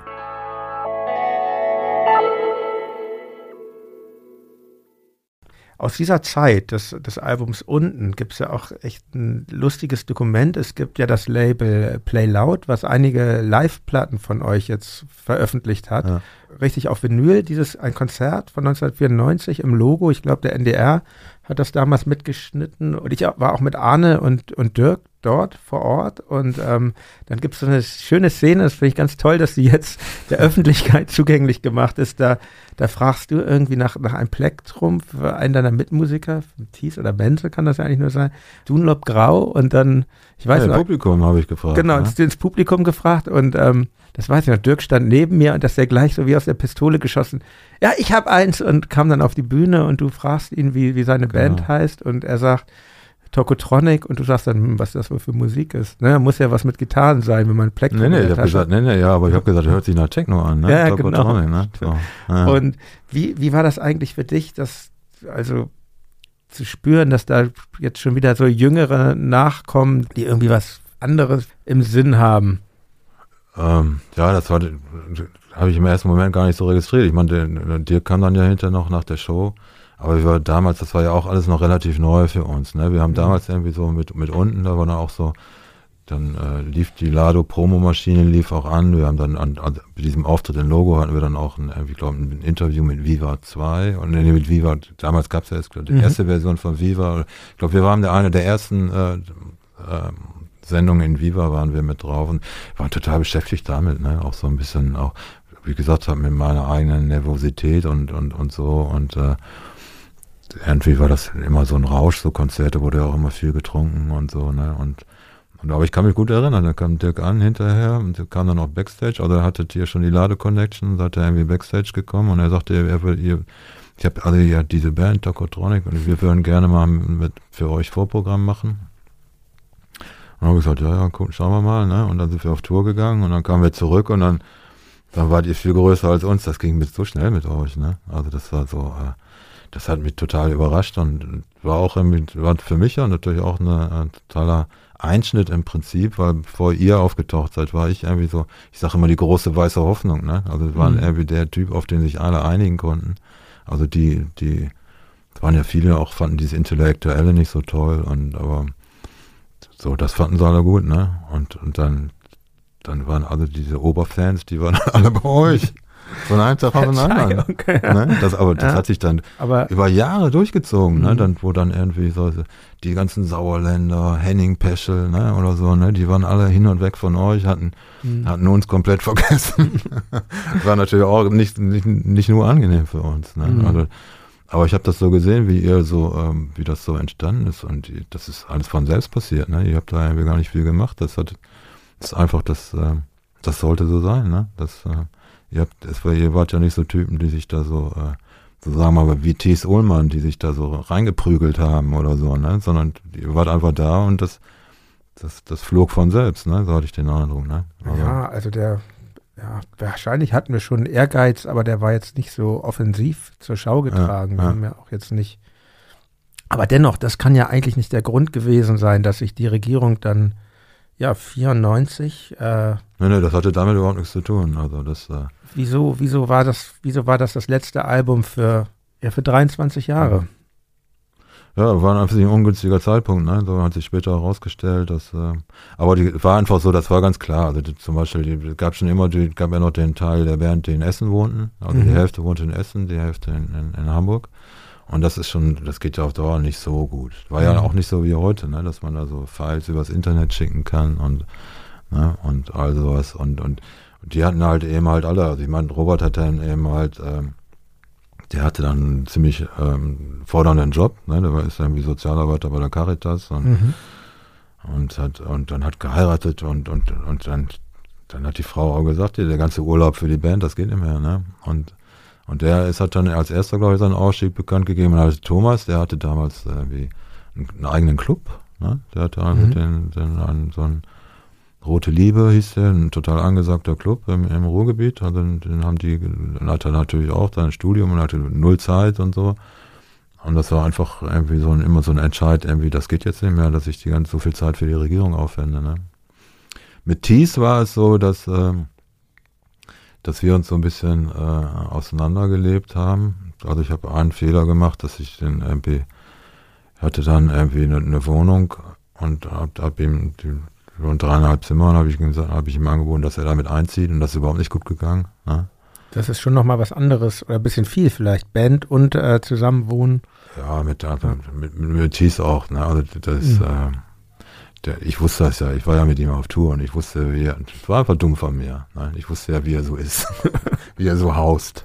Ne? Und das, das, aber das war mir immer nicht, ich hatte das an, wie eher so, manchmal bahnt man sich so romantische Bilder aus. Ne? Einfach mhm. das, Jetzt können wir die ganze Zeit, können wir ganz viel zusammen sein, und aber das war überhaupt nicht so der Fall. Der kam dann immer vier Uhr morgens nach Hause und verschwand dann äh, mit fünf und dann, schlief dann bis fünf und verschwand dann wieder, ne? Und so. Und war ja total umtriebig, ne? Also Thies. Ne? Ich bin da ja. schon so ein bisschen rausgeglitten, ne? So mhm. aus, aus, dem, aus dem ewigen Ausgehen und so, ne? Und bei mir ist eben halt auch was ein total Einschneidendes passiert.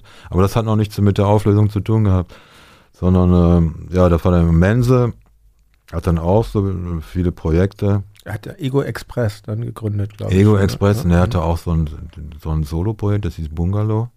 Also mhm. Charlotte Lado Lotte, ne? Mhm. also die von Lado, Charlotte Goltermann, die, die wollte ihn auch ganz groß rausbringen. Ne? So, die hatte ziemlich viel, äh, und ich glaube, Menze, der wollte das nicht. Aber auf jeden Fall, das war alles zu der Zeit. Ne? Und, und der hatte ja auch tausend Bands und der hat dann auch, und dann war halt niemand mehr über. Ne? Mhm. Und äh, ich fand das nicht so schlimm, weil, weil ich auch immer so ein bisschen, äh, die hatten mir in Hamburg sowieso schon gesagt, die haben, haben mir immer gesagt, also du bist toll, aber deine, deine Band ist scheiße. ja, Wer sagt das? Alle. Echt? Die ganze Hamburger Szene. Äh, ich nicht. Ja, du nicht, du warst ja noch nicht da. Du warst ja noch nicht da, ne? Ja. So, ne? Ja. Also wir, wir haben ja auch nicht viel zu, zu, tun gehabt. Als ihr aufgetaucht habt, das war genau die Zeit, wo ich rausgedriftet bin. Mhm. Ne? Kann ja auch noch was sagen, warum das so passiert ist. Aber das war, also war eben halt vorbei und dann, ich habe dann versucht, irgendwie äh, so äh, Hermann Hermann dazu zu bewegen, dass wir die Regierung weitermachen. Wir haben dann ja auch noch so einen Track zusammen aufgenommen. ne, den ich, der Song finde ich ist, ist nicht so toll, aber die Produktion ist super. Alles gar nicht wahr. Ja, ja. Man versteht es so schlecht, aber es ist ja schon auch sowas so ein bisschen wie, wie so eine Abrechnung mit der Szene. Da heißt es, ähm, was ist das für eine Szene? Sie teilen die ganzen Leute auf in Gute und Schweine. Und dann noch die Zeile, alles, was sie wirklich interessiert, ist Koks und ihre Frisuren. Das klingt ja schon Ja. nach so einem gewissen Unbehagen. Ja, es war eben halt, ich hatte da eben halt nur, nur zwei Songs und ich hatte, ja, da habt ihr mich da schon beschäftigt. Also was dann, wir waren ja an für sich eher so eine, so ein bisschen so hedonistische Szene, ne? So, Mhm. und, und dann kam eben halt irgendwie, auf einmal kam da so eine Polit, Politwelle rein, so mit so, ein- so, ein- so radikal, so richtig mit RAF-Sympathien und, und äh, wir wollen die Mauer wieder haben und so, aber richtig auf Ernst, ne? Und so, Mhm. ne? Und auch, auch so Sachen, dann wurde, Begemann hat dann so einen Song gemacht, ähm, über Deutschland, ne? Wie war das? Ich möchte dieses Land verstehen. Und das wurde dann bezeichnet als, als deutschnationales Liedgut, was zu verachten ist. Also richtig so bescheuert, ne? Und, und da- das war so diese, diese Reaktion. Und ich kannte diese ganzen Typen ja, ne? Und ich wusste, dass die Frisuren eine Mega-Rolle spielen, ne? Mhm. So, dass, also ich kann, ich will jetzt ja keine Namen nennen oder so, ne? Aber da, Nein, da, wirklich nicht. nein, ich will kein Bitching machen, ne? Ja. So, ne? Echt nicht. Mhm. Und äh, das aber, da waren ja irgendwie so, so Aussagen, ne? wenn ich mal eine Glatze habe, dann bringe ich mich um. Echt? Ohne. Scheiß. Ja. Ja. Mhm. Ne? Und da war so der ich ja jetzt schon gerne, die, wer das gesagt die hat. aber das Szene machen wir- Friseuse, kennst du die noch? Ich glaube Christiane heißt sie, ne? So. Die spielt dann hinter auch in der Band mit den Greta Sisters, glaube ich, zusammen. Ach, das weiß ich. Du die? Die hat allen die Haare geschnitten. Mhm. Und die hat dann so erzählt, was sie alles machen musste, ne? Damit genau dieses Platin, dieses, genau dieses Blond, das musste total ne, ein bestimmtes Blond sein. Das kann nicht einfach irgend so ein Blond, was du bei Edeka rausziehst oder so sein, sondern das musste dann genauso sein. Ja, ne? Also da sehr sagt, die hat da Stunden ja. verbracht, ne? Und Ja. das, deshalb kam diese Aussage, ne? Mit Ja. den Frisuren. Ich meine, da habe ich das noch nicht geahnt, was, was für eine Rolle Frisuren in der Weltgeschichte spielen werden. das ist ja jetzt ganz normal, ne? So beim Fußballer und so, ne? Ja. ja, irgendwie stimmt schon. Die Frisuren waren bei uns auch wichtig. Allerdings haben wir nicht so viel Zeit darauf verwendet. Aber ähm, du hast dann ja aber nicht aufgehört, Musik zu machen. Du hast dann ja bei Lars Dor auch 1996 ein, ein Soloalbum rausgebracht und eben produziert von Bernd Begemann, Mhm. der, wie gesagt, auch so durchaus oft angeeckt ist in dieser Szene. Mhm, Ich mhm. ich würde mal sagen, ja, ich habe das damals immer so wahrgenommen. Ich war echt noch jung und da neu dabei und auch Mhm. da schüchtern teilweise, aber ich fand, da waren immer Platzhirsche unter sich, sage ich mal so. Und, und, und Bernd provoziert ja auch schon gern, aber ich fand Genau. auch sehr vieles ungerecht so. Und mich hat auch dieses ganze Polit-Ding immer genervt, weil ich war auch, bevor ich, als ich so aus der Punk-Szene komme und diese ganzen Hafenstraßen-Sachen, ich wollte eigentlich immer raus. Und mich hat Genau. gerade so dieser Du hattest das auch schon alles erlebt, ne? Und ja, gerade dieser zurück, Punkt ne? Gewaltverherrlichung Ja, und ja. RAF und das hat mich, damit wollte ich nichts zu tun haben und Mhm.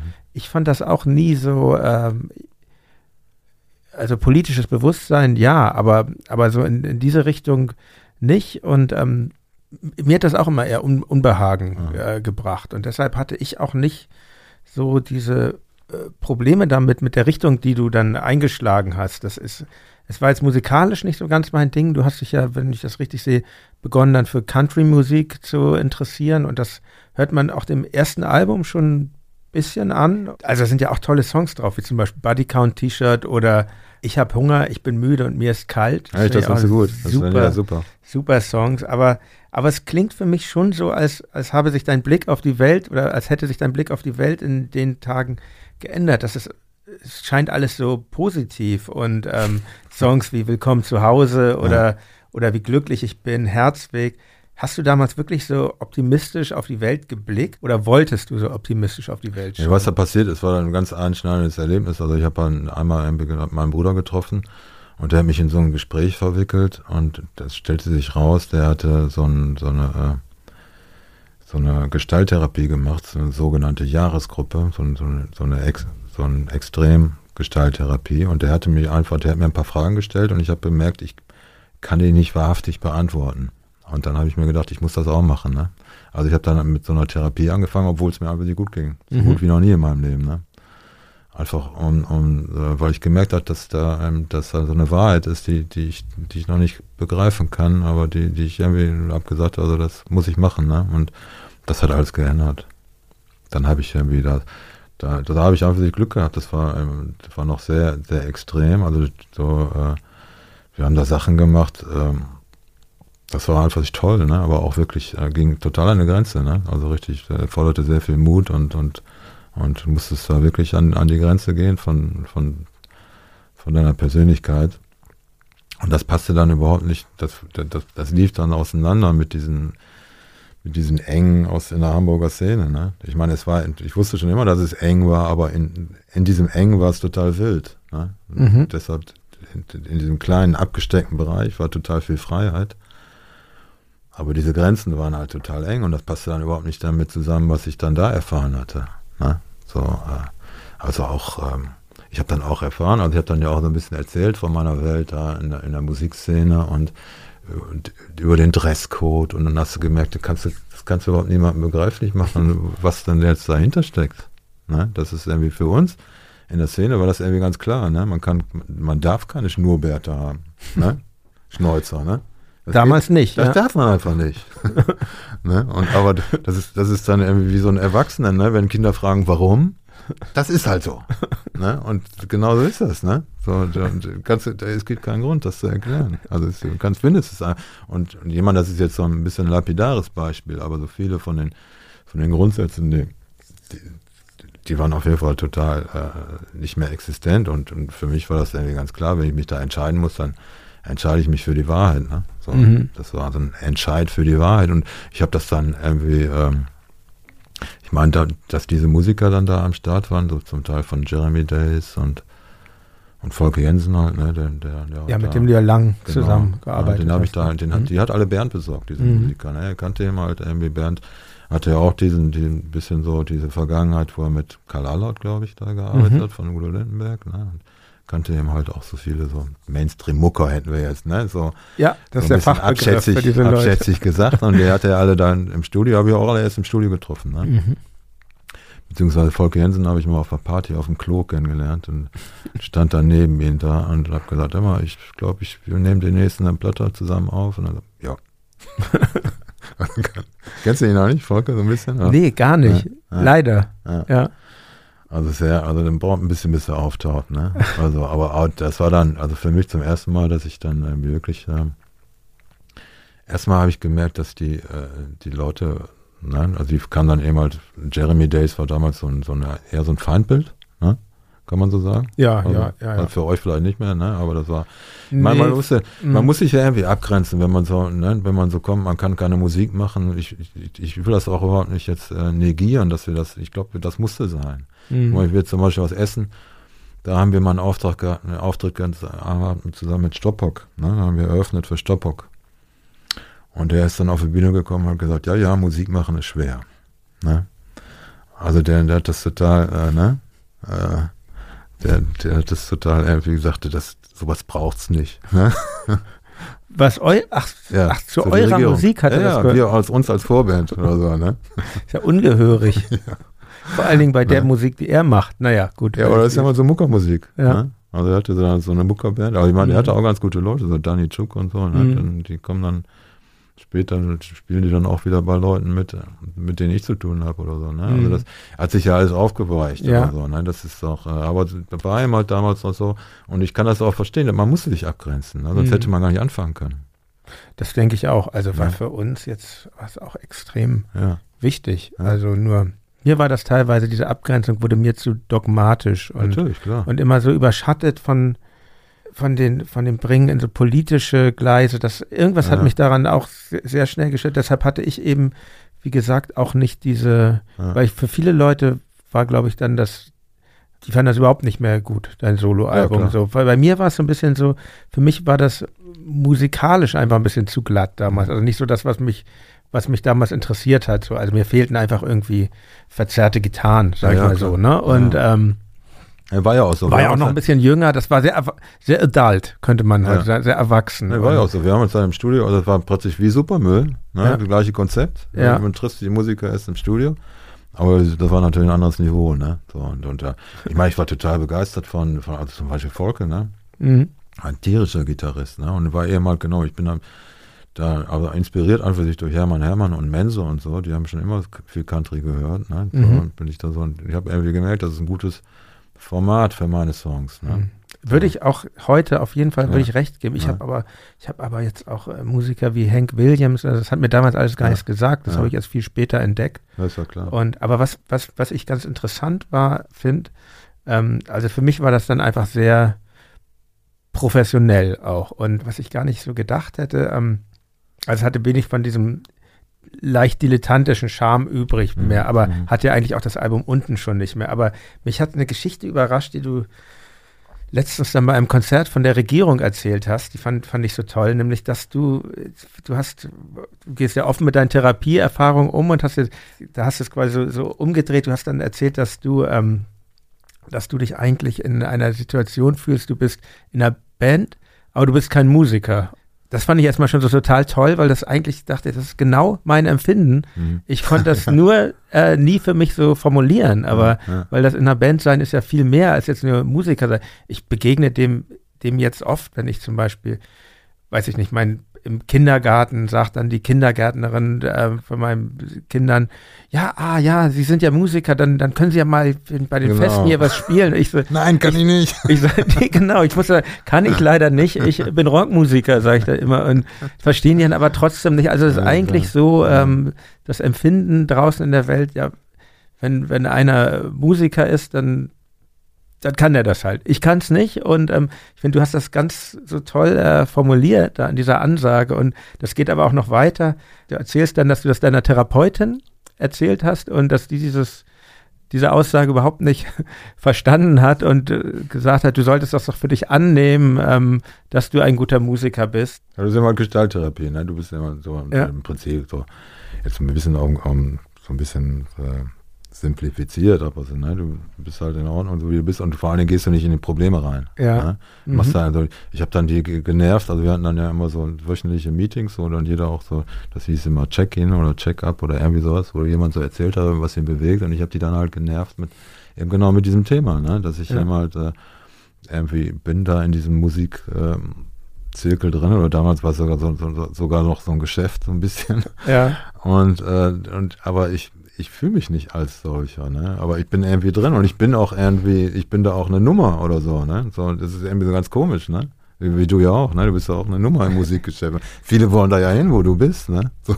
ja, und sind jetzt auch handwerklich, glaube ich. Ja, ähm, und die hat eben halt gesagt, irgendwie so, die, die, die sind da davon genervt, ne? Also Ja. Gestalttherapeuten sind davon genervt, wenn du in Probleme gehst, ne? Und die hat gesagt, jetzt gehst du da hin, zu deiner Plattenfirma hin und machst dir so einen Sticker, auf der steht, ich bin ein guter Musiker. und ich natürlich, ne, vorbildlich, wie ich bin, äh, hab das gemacht. zu, bist du zu Lars Dor Ich gegangen bin zu Lars Dorns Büro. mit einem Button. äh, das wirkt ja, schon etwas merkwürdig. aber- Aber das war, ich muss sagen, eben auch total süß. Die fanden das total süß. Ne? Also vor allem Miriam hat da, da gearbeitet. Carol hat das wahrscheinlich gar nicht gesehen oder so, ne? weil er in irgendwelchen Zahlen verstrickt war oder so. Aber Miriam sagt, oh, das ist ja süß. sehr, sehr schön. Sehr Ja, schön. Und ja. Würdest du denn eigentlich sagen, dass äh, deine Therapieerfahrung deine Musik weitergebracht haben? Oder, oder Meine Musikkarriere zerstört, sagen wir mal so. Okay. so weit würdest du gehen, ja? Im Prinzip schon. Ich meine, ich habe das halt damals dann später erfahren und Karl hat mir dann ja auch erzählt, also das, was heißt Karriere, ne? Wir hätten damals irgendwie, wir hätten vielleicht so eine Richtung, so wie, wie, die, wie die Sterne oder so eine Entwicklung hätte, hätte ich schon machen können. Mhm. Ne? So. Also wenn es weiter in dem Bereich, also das war ja auch so, wir sind dann ja, uns haben sie dann eben halt nach, nach Rafftrade da, oder das hieß glaube ich damals Zomba oder so, ne? Oder ich weiß nicht mehr so ganz genau, haben sie uns auch verkauft als, als die, die Band, also die standen ja total auf euch dann alle, ne? Und die haben dann, Carol hat denen das dann verkauft, hier ist der Mann, der, der äh, Das Original. gemacht hat oder irgendwie so, ne? Was so viele so sagen, ne? Ja, Oder- stimmt ja auch in gewisser Ja. Weise. so ein gewisse, ne? Und die, die, ähm, was ich da haben wir wieder dann, war irgendwie so ein Meeting irgendwas mit euch oder so und sind wir runtergefahren mit Carol und Miriam, glaube ich, nach Herne oder so, wo die sind, ne? Mhm. Und, und äh, war ja auch toll bei Lars die haben sich dann echt was einfallen lassen. Und so haben die gesagt, du fährst jetzt mit und wir verkaufen dich als Chauffeur und mittendrin in dem Meeting stehst du auf und spielst einen Song. und das haben wir dann auch so gemacht, ne? Und das hat irgendwie total, also das total, an sich total peinlich, aber weil ich da mit denen so gut konnte, mit den Ladeleuten, hat das total Spaß gemacht. Und haben wir das genauso gemacht in so einem Business-Meeting, was um euch ging, bin ich dann irgendwie aufgestanden und habe einen Song gespielt. Ne? Und wir waren alle ganz begeistert und und da haben wir, haben uns einen Vertrag gegeben und haben natürlich dann ge gehofft, irgendwie, dass äh, wir so ein, so, ein, so ein Album rausbringen, wie, wie ihr gemacht habt. Ne? Wir haben sowas ähnliches wie Toto Kotronik erwartet. und waren dann natürlich total enttäuscht, wie das dann rüberkam. Ja. Weil du eigentlich ganz woanders genau. in der Zeit. Und, und das ist ja, ich bin da so rausgedriftet. Mhm. Und das, ich habe euch dann auch gar nicht mehr so mitgekriegt, weil das, wir gingen die ganze Alternative dann auf einmal total auf den Geist. Ne? Mhm. Ich habe das dann später auch mal, letzte vor zwei Jahren habe ich das mal so ein Bob Mold-Interview gelesen. Und da hatte, hatte, war für ihn genauso. Er hat das genauso. Das macht jeder wahrscheinlich mal durch, wenn du aus dem Alternative-Bereich kommst. Diese ganze Kracht, der geht dir irgendwann mal total auf den Geist und diese ganze Attitüde. Ne? Und ich habe dann echt Mainstream-Country gehört. Gar nicht mal den coolen Country, mhm. sondern echt so Modern Country oder mhm. so. Ne? so. Und äh, wirklich total. Ich weiß nicht, wir warten mal auf meiner Geburtstagsparty und da habe ich so Sachen aufgelegt wie Chris Rea und so. Ne? Und und ähm, klar, da haben die, die ganzen Hamburger, die, die, die sind alle total auseinandergedriftet. Die konnten das überhaupt nicht nachvollziehen, was mhm. mit mir passiert ist. Auch bei Lars Dor, die haben das, muss ich echt sagen, die haben das alle ganz gut getragen, aber ich wusste alle, die, die, die wollten woanders hin. Ne? Mhm. Die waren auch total von, von euch dann irgendwie, das war für die ja, guck mal, bevor ihr kamt, waren das beste Pferd im Stall, waren die Ostern Sippenwürfel mit 3000 verkauften Platten. Und niemand ist da rangekommen an diese Zahl, ne? Und, und, und ihr habt das dann alles gesprengt und, und, und, ne? und äh, die, das war natürlich klar, dass es dass die Richtung ist, in die sie gehen wollen. Ne? Und die konnten dann, die haben das dann halt eine Weile mitgetragen, muss man ja auch echt hoch anrechnen, ne? Und äh, aber dann haben sie irgendwann nach der zweiten Soloplatte gesagt, jetzt ist Schluss, ne? So. Ja, die zweite Soloplatte ist ein gutes Stichwort. Es muss, glaube ich, so kurz vor der zweiten Soloplatte gewesen sein. Kannst du dich erinnern, dass wir, wir haben mal zu dritten Ausflug gemacht an die Lübecker Bucht mit Bernd Begemann, der hat ja immer irgendwie ein schönes Auto, einen goldenen Audi und ja. ähm, wir sind, haben seine damalige Freundin besucht und irgendwie habt ihr mich mitgenommen. Ich war eher zu der Zeit öfter mal mit Bernd ja. im Kino und Nein. ich war so ein bisschen euer, euer Maskottchen der beiden Grand Seigneurs und würde ich so sagen. Und ich, ähm, ich weiß noch schon, da, da, war, da war irgendwie so eine merkwürdige Stimmung und und dann später hörte ich dieses Lied, Zug nach Lübeck, von deinem zweiten Album, wo du ja dann singst, ich bin verliebt in die, in die äh, Freundin meines besten Freundes. Und da dachte ich, oha, ah, das. Ja, das war aber nicht so. Da habe ich ja. ein bisschen mitgespielt. Ne? Ja, da war okay. Nee, nee. Ja. So, das habe ich so ein bisschen, das haben, ja, ich meine, ich hatte, konnte ganz gut mit ihr, ne? Ja. So, und es äh, war auch irgendwie so, und, äh, wo ich sie so kennengelernt habe, also wir, ähm, die war halt irgendwie so ein Deutsch-Rock-Fan, ne? Das kommt ja auch hervor auf der Platte, ne? So die ja, stand auf alles, was Deutsch sang oder Stimmt, so. Ja, ja, ja, sogar ja. Heinz-Rudolf Kunz und so ein Zeug, ne?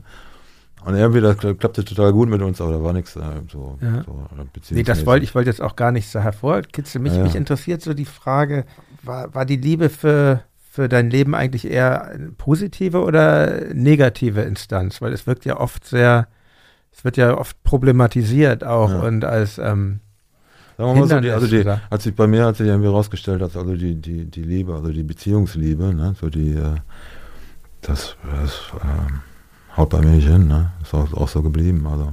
Mhm. Selbst, ne? Ist natürlich ein bisschen hart für meine Frau, wenn ich das hier so sage. Ne? Du hast doch Familie Aber, und, und Kinder ja, jetzt, ja. lebst in der Schweiz ja. und ja.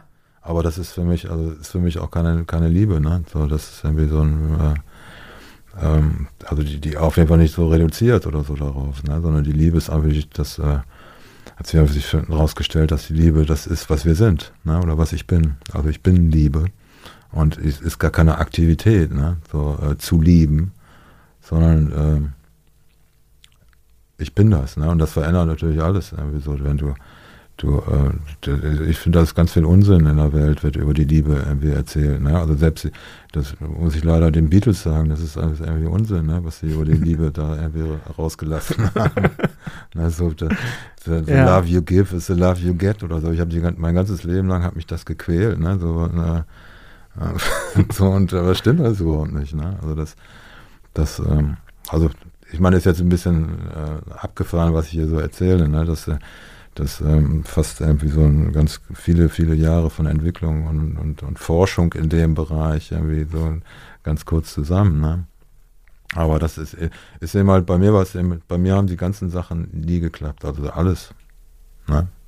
Alles, was ich wollte mhm. oder was ich wirklich, äh, das hat alles nicht geklappt. Ne? Das Einzige, was geklappt hat, sind die Sachen, die ich gar nicht wollte. Ne? So zum Beispiel beim im Beruf oder so, das hab, da hatte ich überhaupt kein Interesse dran. Ne? Das hat habe ich irgendwie mit links gemacht. Ne? So, Muss man dazu sagen, du bist, du hast Physik studiert dann ja in Hamburg auch mhm. und bist jetzt ähm, Softwareentwickler mhm. in der in der mhm. Schweiz. Mhm. Und ähm, also genau, aber das ist eigentlich nicht sowas, wo du, was dir dann eher so nebenbei passiert ist? Will ich, ich das ja, ich musste halt, also war immer meine erste Tochter war unterwegs und dann musste ich jetzt eben halt, ne, also dann musste ich eben halt äh, arbeiten und ich hatte vorher schon hatte ich gemerkt, ich muss das Studium zu Ende machen. Das war, ja. ganz interessant. Ich hatte so eine, das ist auch noch eine andere Geschichte, wie ich das gemerkt habe. Ich muss das Studium zu Ende bringen und äh, und dann habe ich da jemanden kennengelernt und, und wir hatten da, waren, war ein, meine Tochter unterwegs, der erste, und da war klar, jetzt muss ich, äh, jetzt muss ich delivern da, ne, mhm. auch auf, auf der Ebene, ne. Mit, mit war ich schon 42, ne. Aber das passte dann alles auch total gut zusammen. Das war auch so ein kleines Wunder. Ne? Das war dann irgendwie beim, beim Ende vom Studium habe ich schon gesehen, dass viele Physiker immer Software entwickeln und habe gesagt, das bringe ich, bring ich mir jetzt irgendwie bei. Und das war eine total hysterische Zeit. Ne? So, da, die haben gesucht ohne Ende. Ne? Ich mhm. habe da irgendwie mal eine Anzeige dann geschaltet in so einem, in so einem Softwareentwicklerforum und dann habe ich innerhalb von 15 Minuten hatte ich 40 Angebote oder so. War totaler Wahnsinn. Die haben damals jeden genommen. Und ich habe dann meine, meine Fähigkeit ein bisschen übertrieben und bin ins kalte Wasser gesprungen und, und das hat mich seitdem getragen. Ne? So.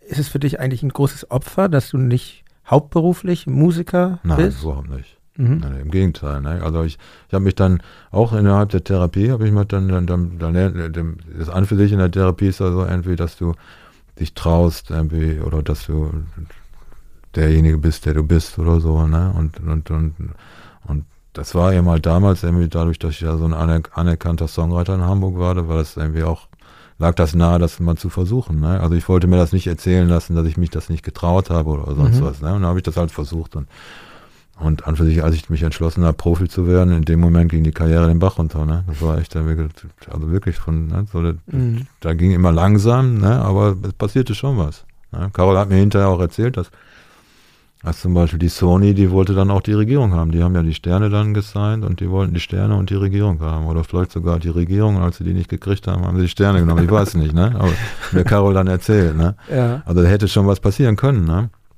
Also insofern war der, dieser, dieser Schritt ins Profitum nicht so ganz äh, von der Hand zu weisen, aber das hat überhaupt nicht funktioniert und und und ich habe dann ich habe mich dann auch persönlich so ein bisschen in eine Richtung entwickelt, die mir nicht gefallen hat oder wo ich wo ich dann mit der Zeit gemerkt habe, also der, also diese zweite Soloplatte von mir, die ist auch so ein bisschen, glaube ich, die einzige, wo ich mitgearbeitet, die so ein bisschen so einen Geschmack hat, der, der mir nicht mehr gefällt. Ne? Und wo ich auch so richtig, also zum Beispiel also mit Knafrelle im Walding, da wo ich äh, einfach so ein bisschen doof geworden bin. Ne? Wo ich, ich habe ja gesagt, das ging mir alles so auf dem auf dem Sack, ne, dieses ja. Alternative-Zeug. Und ihm habe ich gesagt, ich weiß nicht, ich war mal bei Lars Doe im Büro und da lief seine Platte und da habe ich gesagt, mach den Scheiß aus und so, ne. Und, und das ist einfach ein No-Go, ne, mm. gegenüber einem Freund, ne. Mm. So. Und mm. also, also, egal wie man etwas findet oder so, das ist einfach so, da habe ich dann hinter im Nachhinein auch gemerkt, ich habe da auch so, bin dann, habe dann auch so eine Philosophie aufgegriffen, so, ähm, von so einer amerikanischen Philosophin, Ayn Rand, ähm, das war auch vollkommen absurd. Ich war in dieser ganzen äh, linksautonomen Szene da in Hamburg und, und das ist, äh, war eine Philosophin des Neokapitalismus. Ja, also. Kennst du die? Sagt er das was, der Name? Nee, aber, aber was mir was sagt, ist, ist ähm, ist auch der Hit, wie ich finde, wirklich Hit des zweiten Albums. Wittgenstein sagt, wo auch die Zeile drin ist, die moderne Philosophie ist ein Haufen Blödsinn. Und das finde ich schon ziemlich äh, provokativ dann doch, also gerade ja. so in der, aus, in der Szene, in, aus der du entstammst. Oder auch, ich glaube später gibt es dann noch den Song die moderne Kunst. Das, ich finde, das, ja, das ist, ja auch im nächsten Album dann. Genau, das ein Album später. Das ist ja auch alles sehr genau. witzig formuliert. Das, ja. Da siehst du ja, hier, hier bist du und stehst vor diesem Schrotthaufen und du sagst, du bist tief berührt. All dieses Zeug ergibt überhaupt keinen Sinn. Also das ist, da ist doch schon auch die Lust an der Provokation bei. Ja, aber, aber auch immer, das ist ja mal total beeinflusst von dieser, von dieser Ayn Rand, ne? Weil mhm. die hat so ein, so, ein, so ein Buch geschrieben, The Fountainhead, auf, das kennt in Amerika jeder, in Deutschland ist das nicht so bekannt. Aber sie ist eben halt äh, so, ähm, und sie, sie ist irgendwie so, ähm, die ähm, verachtet alles Religiöse und, und, und Spirituelle und aber mit, mit, mit, mit einer totalen spirituellen Begeisterung verachtet sie das. Die haben ja auf jeden Fall damals total gepackt. Ja. War auch so aus, aus diesen ja, Therapie, ähm, was ich da gelernt habe und so. Und ähm, ja, das, das war nur eine kurze Phase, aber das war natürlich ein totaler, ne, so mit diesen ganzen linken Hamburger Typen, das konnte nicht gut gehen, ne? So, ne? Ja. Ich habe das, das habe ich auch nicht an eine große Glocke gehängt. Das wusste ich schon, das kann ich nicht machen. Mhm. hat auch nicht gehalten. Aber das hat das, und die hat eben das total verachtet, ne? Die moderne Kunst ja. und, und, und, so und, und, und Philosophie, ne? Und wie ja. blickst du heute auf solche Stücke, wie Wittgenstein sagt, oder die moderne Kunst?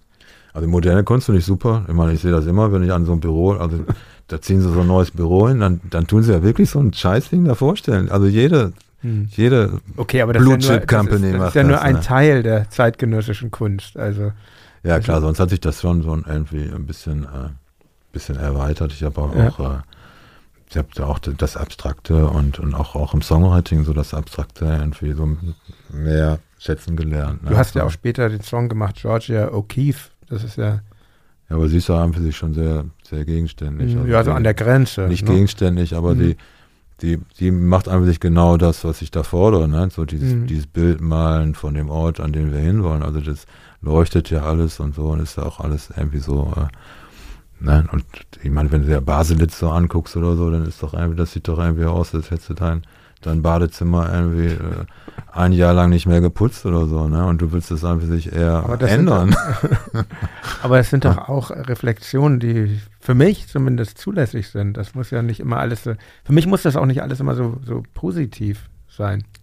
Nein, das natürlich nicht. Also das ist ja also eine mhm. Positivforderung ist ja furchtbar, ne? Aber man muss ja irgendwie so einen Zugang zu irgendwas finden oder so, ne? mhm. ne? Und mir fehlt der eben halt so bei, bei vielen Sachen. Mhm. So, also so Baselitz oder so. Weiß ich, vielleicht kommt der nochmal, ne? Und dann, mhm. dann ist ja auch für mich auch kein Problem, dann irgendwie ähm, zu sagen, ich nehme alles zurück und behaupte das Gegenteil. also das, das okay. ist mir schon öfter mal passiert, ne?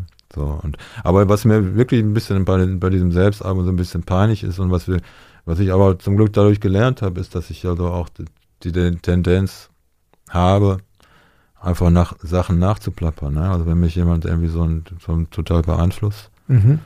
dass ich dann einfach ohne, dass ich was weiß, was dahinter steckt, zum Beispiel die, die hat immer total abgelästert über Kant. Ne? Dann habe ich in einem Song dann auch abgelästert über Kant, aber ich wusste gar nicht wieso. Ja. Ich habe den ja nie gelesen. Mhm.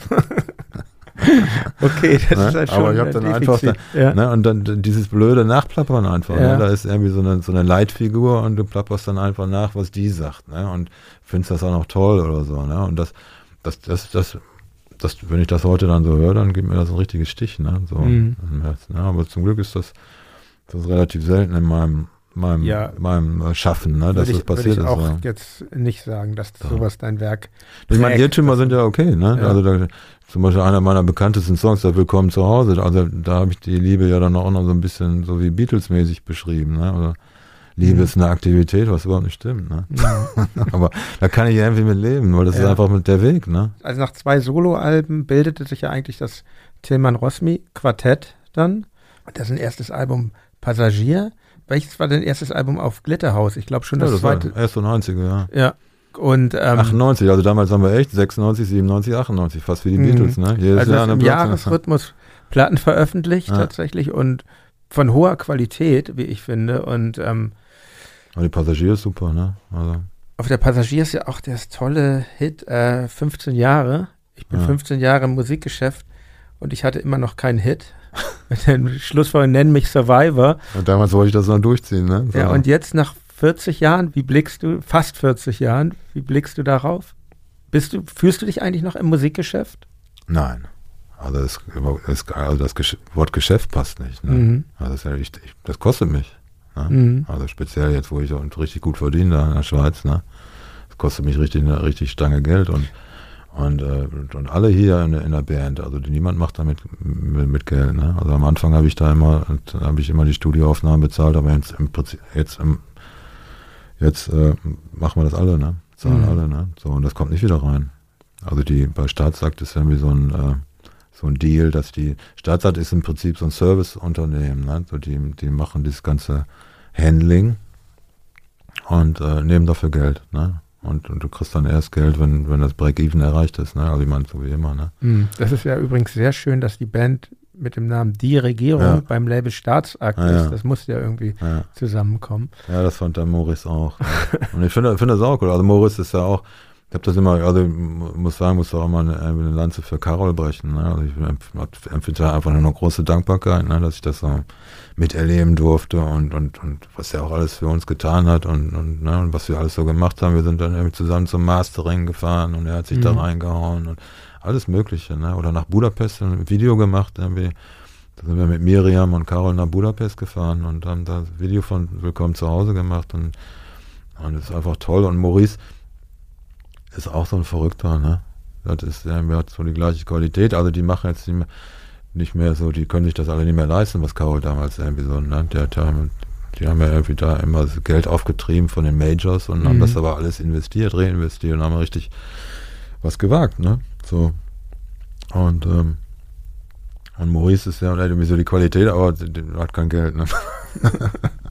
also ja, aber auf jeden Fall den Idealismus und Ja, ja. den, also klar, da ist eine große Parallele zu, zu Carol, würde ich auch, auch Ja. so sehen und auch Leute wie Alfred und ähm, ich Ich finde das da- auch sehr, sehr äh, beglückend, dass es solche Menschen gibt, die da diese Energie aufbringen.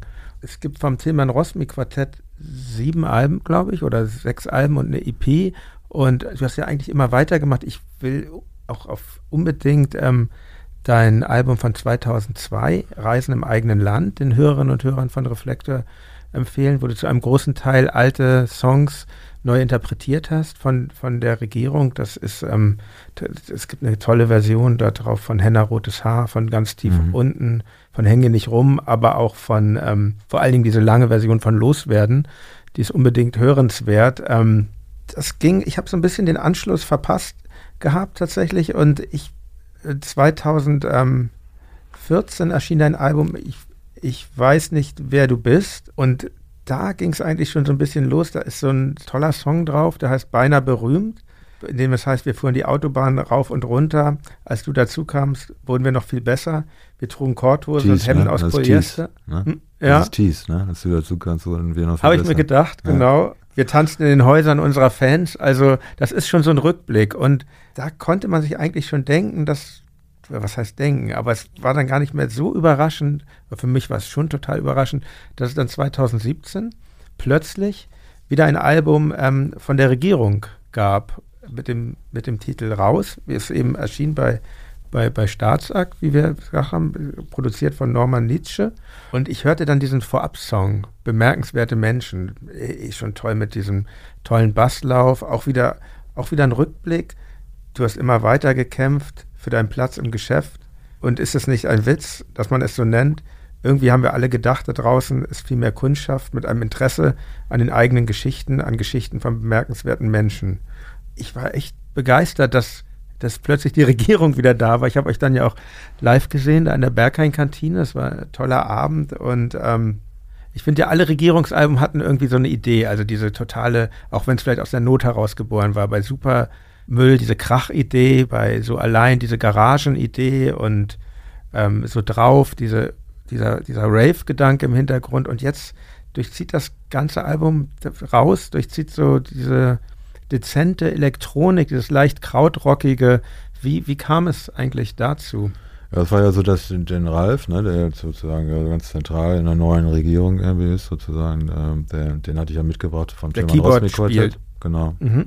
Und ich wusste eben halt, dass er diese, diese Seite hat, ne, das, diese, so, äh, das ist eben halt so ein super Keyboarder, ne, der, der könnte überall mitspielen. Der hat auch mit Joy Delaney ges- gespielt und so, ne, also der ist, äh, ist eben halt also weit entfernt vom Punkrock in Mhm. dem Sinne, aber der hat eben, der macht eben halt alles, er kann irgendwie Mainstream machen, aber der hatte eben auch diese Seite, die er wenig irgendwie rausge rausgebracht hat, irgendwie so diese, diese Sounds, ne, und ich finde da, wir hatten eben auch ähm, da keinen Gitarristen und, und ich dachte, wir, das wäre irgendwie ein gutes Konzept statt Gitarrensoli, irgendwie einfach so Synthesizer, auch gar keine Melodien, sondern Sounds, ne? Einfach so.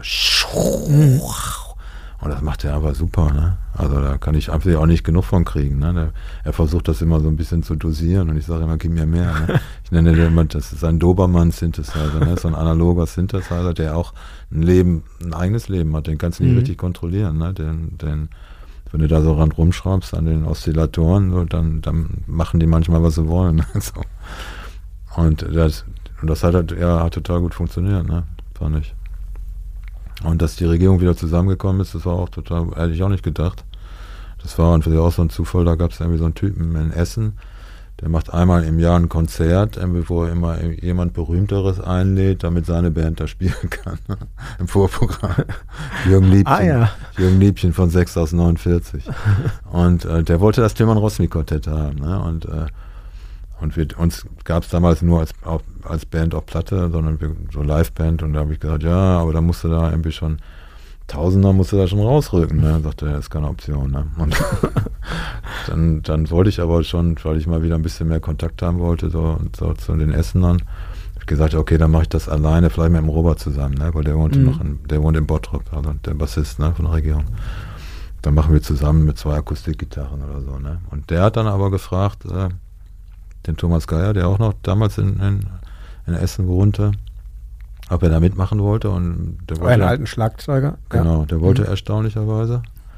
Ne, so, und äh, dann haben wir das so zu dritt, haben wir, glaube ich, viermal geprobt.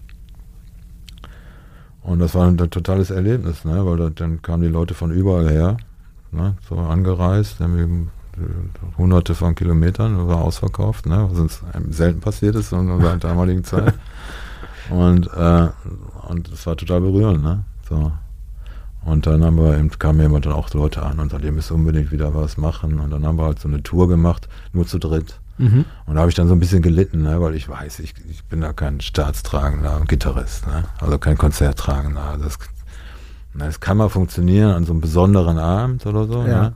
Aber du hast ja auch Tage, wo du da einfach, ähm, wo du nicht so gut drauf bist, ne? und dann funktioniert das gar nicht. Ne? So. Ja, aber auf jeden Fall haben wir dann, ähm, dann, äh, ja, dann habe ich ihm halt den Ralf damit reingebracht, ne? So.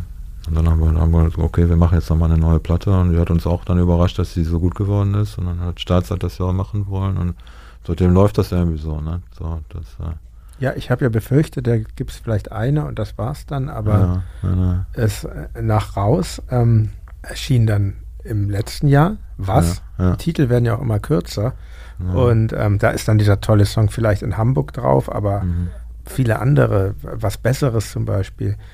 Und wenn die Schönheit dein Herz berührt und du merkst, du kannst es mit niemandem teilen, dann ist es nicht leicht und du brauchst Jahre, um das zu verstehen. Ist das eigentlich dir so eingeschrieben, so imprägniert, so ein Einzelgänger zu sein? Ja, ich glaube schon. Ja.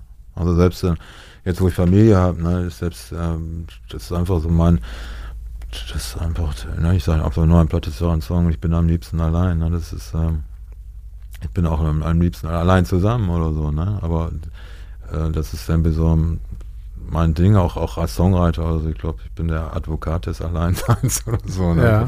Aber viele Songs darüber, ne? Und, und es hat mich auch irgendwie geprägt und, und, ähm, und ja, vielleicht ist das so meine Mission, irgendwie Werbung fürs Alleinsein machen oder so. Ja, und man denkt auch, also bei dem jetzt aktuellen Album Was, denkt man auch, da sind Stücke, sehr viel biografische Stücke drauf. Jedes mhm. Kind, was von den ersten Verunsicherungen oder noch nicht verunsichert, als Sechsjähriger, ist die Welt noch dein Spielplatz und dann, du ahnst schon von der Dunkelheit, die dich bald überfallen wird. Dann du ahnst noch nichts, ne? Also das, das, dann hm? habt ihr noch nichts, ne? Also dann, wenn er du als Kind noch so in dieser ja. Phase bist und dann du hast keine Ahnung und auf einmal kommt Ich ahne noch halt. nichts, genau, Entschuldigung, ich habe es falsch. Ich ahne noch nichts von der Dunkelheit, die mich bald überfallen wird. Ja. Mhm. Dann ist äh, das Stück Geschichte da drauf, die, mhm. die, die eben auch die Geschichte äh, des Psychiatrieaufenthaltes beschreibt. Aber wie ich da reinkomme, ne? also bis dahin, mhm. ne? bis zur Auffahrt ne? ja. zur Psychiatrie. Ja. Dann, dann also ganz, be ne? ganz beeindruckendes Stück für mich auch. Und, und auch ähm, das sehr bedrückende Stück Schönes Paar also ähm, ja. die Geschichte einer nicht funktionierenden Beziehung, das finde ich auch musikalisch echt kongenial in Szene gesetzt. Also ich habe selten so bedrückende Akkorde gehört. Und ähm, hast du eigentlich eine Erklärung, was das ist, was dich immer wieder so aus der Bahn geworfen hat? Ja, ich kann das, ich weiß das inzwischen schon. Ne? Ich kann das bloß nicht so sagen. Ne? Das mhm. erfordert eben halt schon eine schon eine lange Zeit. Ich meine, ich habe dann da mit dieser Therapie da jetzt ja nicht aufgehört. Ne? Das ist dann immer weitergegangen. Das dann so, irgendwann kam dieser Punkt, wo es das ins Spirituelle ging, ne? mhm. ne? wo ich dann gesehen habe, jetzt ist Schluss mit Therapie, jetzt und dann hat er mir dieses Spirituelle gerufen und dann da war ich sehr lange in so einer Sufi-Gruppe. Und, ähm, und das ist dann aber auch vorbeigegangen und aber das sind dann 30 Jahre oder so, ne? Oder, oder mehr sind da ins Land gegangen und da passiert natürlich was und das äh, ich bin da irgendwo angekommen, ne? Aber das ist ja auch viel ist nicht so äh, erzählbar, ne? So in, in, dem Sinne, weil das einfach von nicht erzählbar ist, ne? Also das, das ist immer das, das, das Irre, ne? Du, wenn, wenn du, wenn du lernst, wer du bist, dann, dann, du kannst trotzdem, du kannst es nicht sagen, ne? Und das ist immer dieses, dieses Irre, dass dieses, dieses, was, was am, was am bekanntesten ist, was dir am, am nächsten ist, dass man das nicht sagen kann, Ne? Und, und, das ist auch das, was, was, was, was mich immer scheitern lässt, weil ich das an sich will. Ne? Mhm. Ne? Also ich will nichts von in dieser Welt, was man, was Name und Form hat, ne? sondern ich will dahin, das ist so irgendwie, warum das so ist, weiß ich nicht. Ich kann, könnte vielleicht sagen, das kommt von den LSD-Trips, weil auf LSD-Trips ist das, ist das ganz, wenn du dann da drauf kommst, ist dann, dann, dann, das war immer so bei mir, dass ich so, ach so, ja, genau. Mhm. Und dann verschleiert sich das alles wieder, ne? So. Aber das vergisst du nie. Ne? Du, du, du, das, ist, das ist das, wo du hin willst. Ne? Und, und nichts irgendwie, was irgendwie, was weiß ich, Plattenvertrag, Fans, ja. die ich bejubeln. Das, das, sind all, das, das sind alle Sachen, die einen Namen haben und mm. die mhm. machen dich nicht satt. Nee, mm. Leben. Ne? Mm. Mal, du warst das, ne? Aber es ist schön, ne? Es hat einen Wert oder so, aber es, es ist kein, kein äh, es ist gut, also ich meine, aber es ist nicht das, was. Ja, auf jeden, ne? ja, auf, auf so. jeden Fall. Also ja. gebe ich dir, gebe ich dir, so. gebe ich dir sehr recht. Und aber, trotzdem ist ja diese Dankbarkeit für mhm. diese Sachen, also die Name und Form haben, mhm. ne? die ist natürlich immer da, ne? Und die wird sogar größer. Je und mehr sind, sind, also mir geht das so, äh, Familie, Kinder, ist das nichts, was dich. Doch, so natürlich, klar. Mhm. Das ist immer, aber das ist mehr, das gehört schon fast mehr so in äh, in diesem Bereich des, des Namenlosen, mhm. Formlosen. Mhm. Also die Beziehung, ja, zum Beispiel, die, die ich zu meinen Kindern habe oder so, ne? Die, die, ist einfach sich so, die entspricht nicht so den, äh, was man so in, in der Werbung sieht. Mhm. Ne? Familie glücklich zusammen oder so. Ne? Sondern die ist, die ist irgendwie so, eher so von dieser, von dieser Art, ne, von dieser Wesensart, dass sie die, die Beziehung irgendwie so ähm, auch so selbstverständlich ist, ne, dass sie äh, die ist einfach irgendwie so von aus der Ewigkeit, ne? Die mhm. geht ja nicht vorbei. Ne? Ich glaube, ja, wie du auch sagst, nicht zu beschreiben. Es ist ja, ja, auch irgendwie Leuten, die keine Kinder haben, es ist ja auch, ist ja auch schwer, völlig sinnlos, den, den zu vermitteln, wie sich das eigene. Das ist ja auch ganz Leben anders, ändert. als, als ich genau. das gedacht habe. Also meine Motivation ja. war vielleicht eine, eine andere, ne? War vielleicht so wie Steely Dancer, kennst du das? Captured Happy in a Picture Frame, ne? Da wollte ich hin, ne? Ja. Das ist ja dieser, kennst du den Song? Äh, Habe ich jetzt Anywhere Where I'm Welcome to oder so? liebe ich, aber ich hab's, hab's gerade nicht im Ohr, ja. Tun wir aber natürlich in unsere Reflektor-Playlist. Any place that I'm welcome to. Ich weiß nicht, wie der Song irgendwie so heißt, ja. ne? Aber, aber da, ich meine, die Motivation war vielleicht eine andere, aber wo du dann hingelangst, ne? Also die Motivation sind immer diese Sachen, die Namen und Form haben, aber die zeigen dann immer in eine andere Richtung und es geht dann immer weiter und immer weiter.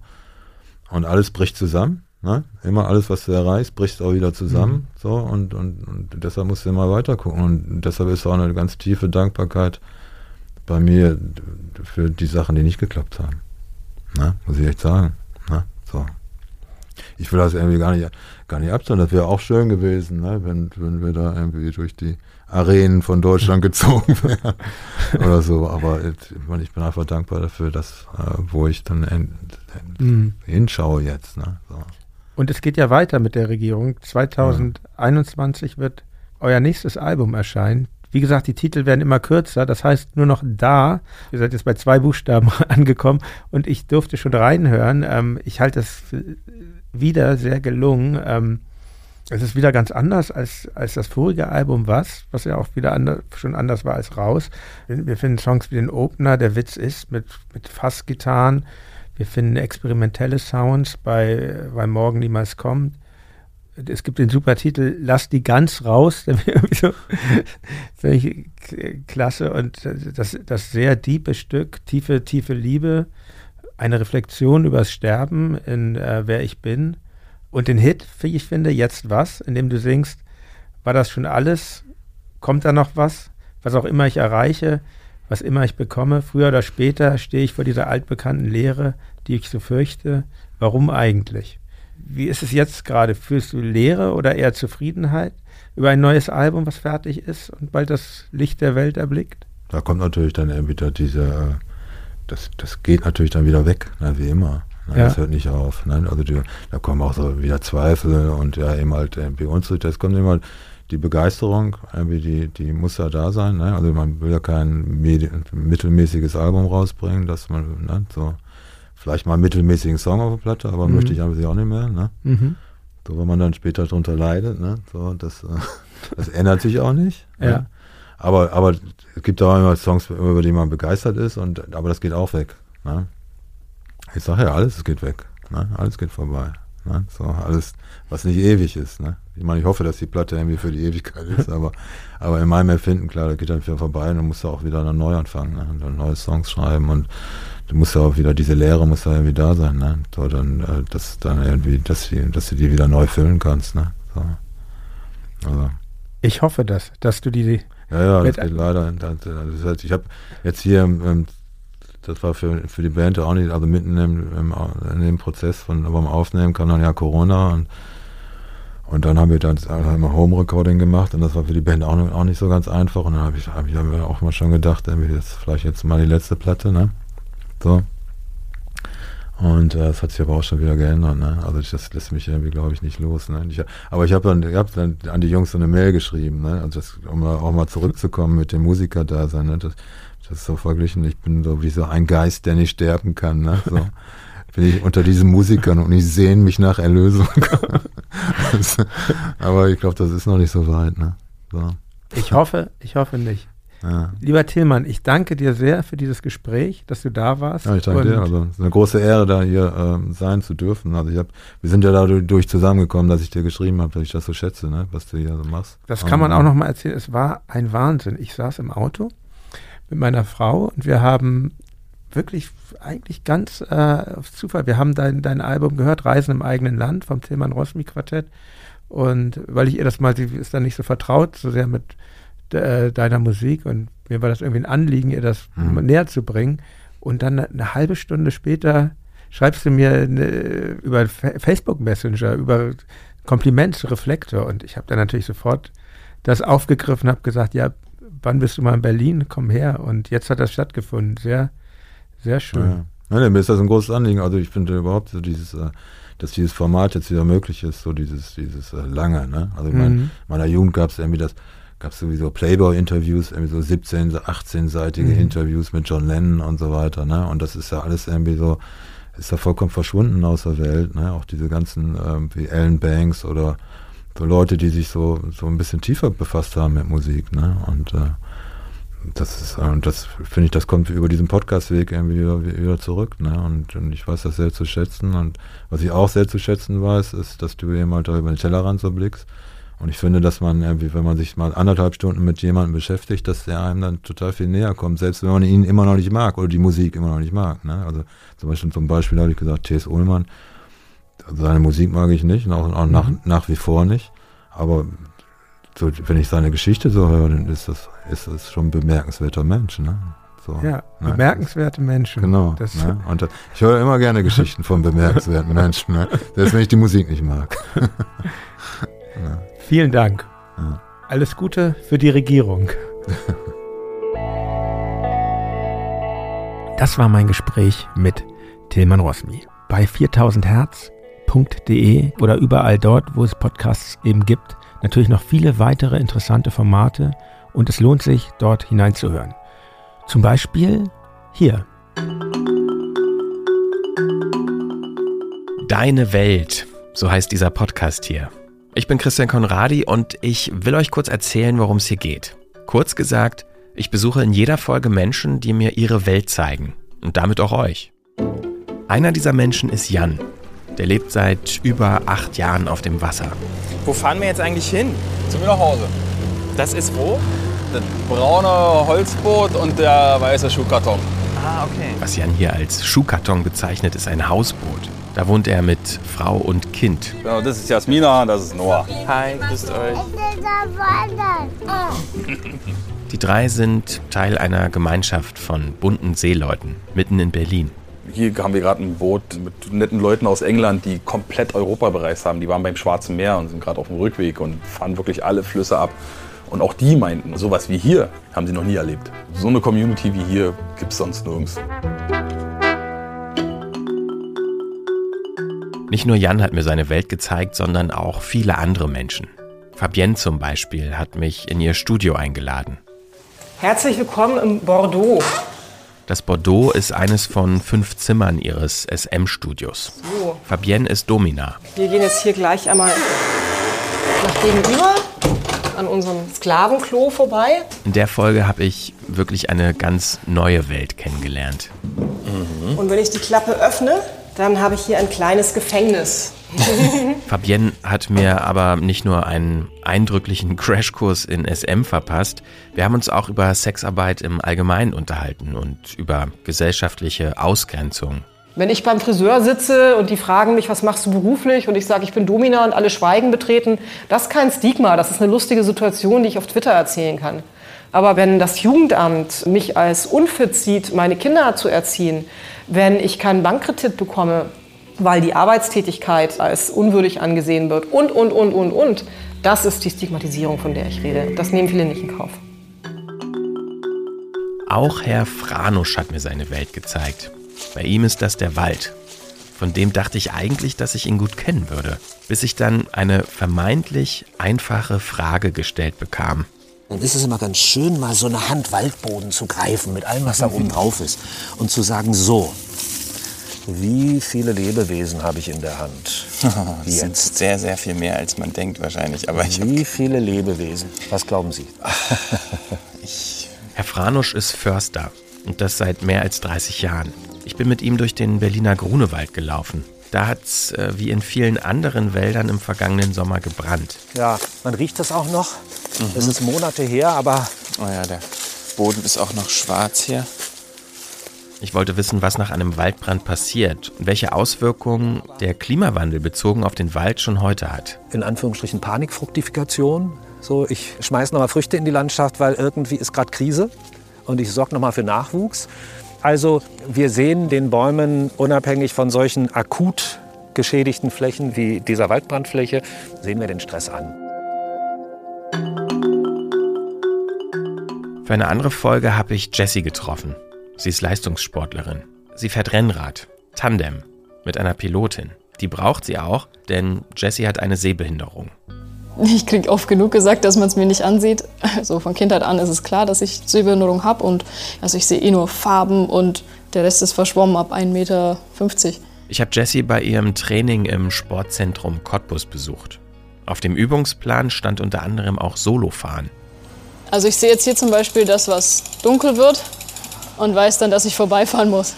Auf der Bahn gibt es ja Linien, Côte d'Azur heißt das. Das ist eine komplett blaue Linie, die ist 60 Zentimeter breit und die zieht sich über die ganze Bahn. Also der muss ich einfach nur folgen und eben immer auf dieser draufbleiben. Ich gucke nach unten und halte die Linie. Jessie habe ich kennengelernt als wirklich ehrgeizige Sportlerin. Ihr aktuelles Ziel ist die WM-Teilnahme. Also im Dezember gibt es das Gespräch mit dem Bundestrainer und danach entscheidet sich, ob das mit der Klassifizierung in Kanada läuft, also zur WM. Also schauen wir mal.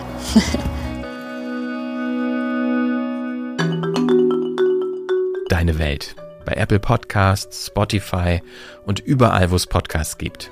Okay, das war's soweit von mir. Wir hören uns, hoffe ich. Ciao.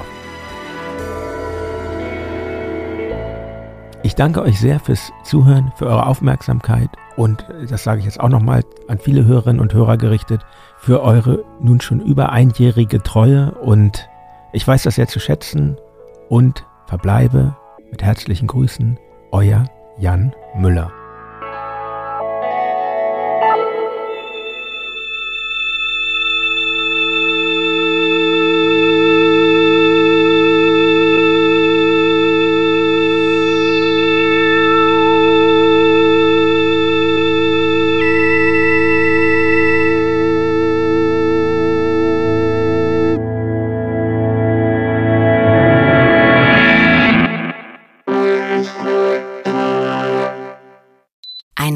Produktion von 4000 Hertz. Ich dachte ja, wir machen einen Podcast zusammen, Joko, und dann ähm, hängen wir einfach ab, einmal die Woche, unterhalten uns ein bisschen lustige Alltagsbeobachtung, manchmal politisches Ja. Take, dies, das, Feierabend. Was stattdessen passiert, ich muss Sport machen. Schöne Naja, Scheiße. Auf eine gewisse Art und Weise ist es aber auch abhängend. Ne? ja gut, ähm, das ist aber so, so eine Entwicklung, die man natürlich nicht kommen sieht, wenn man einen Podcast beginnt, wo man aber, wenn man einen Podcast hat, wie wir beide, der jeden Donnerstag erscheint, äh, und Sunset Club heißt, sehr dankbar darüber ist, dass zum Beispiel ein Gast wie Kai Pflaume sagt, hast du nicht Bock auf eine Klimmzug-Challenge? Ja, und jetzt mache ich seit zweieinhalb Monaten, trainiere ich Klimmzüge. Bald ist es soweit. Die große Auflösung, habe ich es geschafft, einen Klimmzug zu schaffen. Also habe ich es geschafft, ihn zu schaffen. Und die Laune ist im Keller bei mir, außer natürlich, wenn wir uns unterhalten miteinander. Aber den Rest der Zeit, den ich nicht mit dir Podcast mache, mache ich ja Sport. Ja, äh, schaltet doch einfach ein und hört rein. Wir würden uns sehr freuen. Und wenn es euch nicht gefällt, sagt bitte keinem.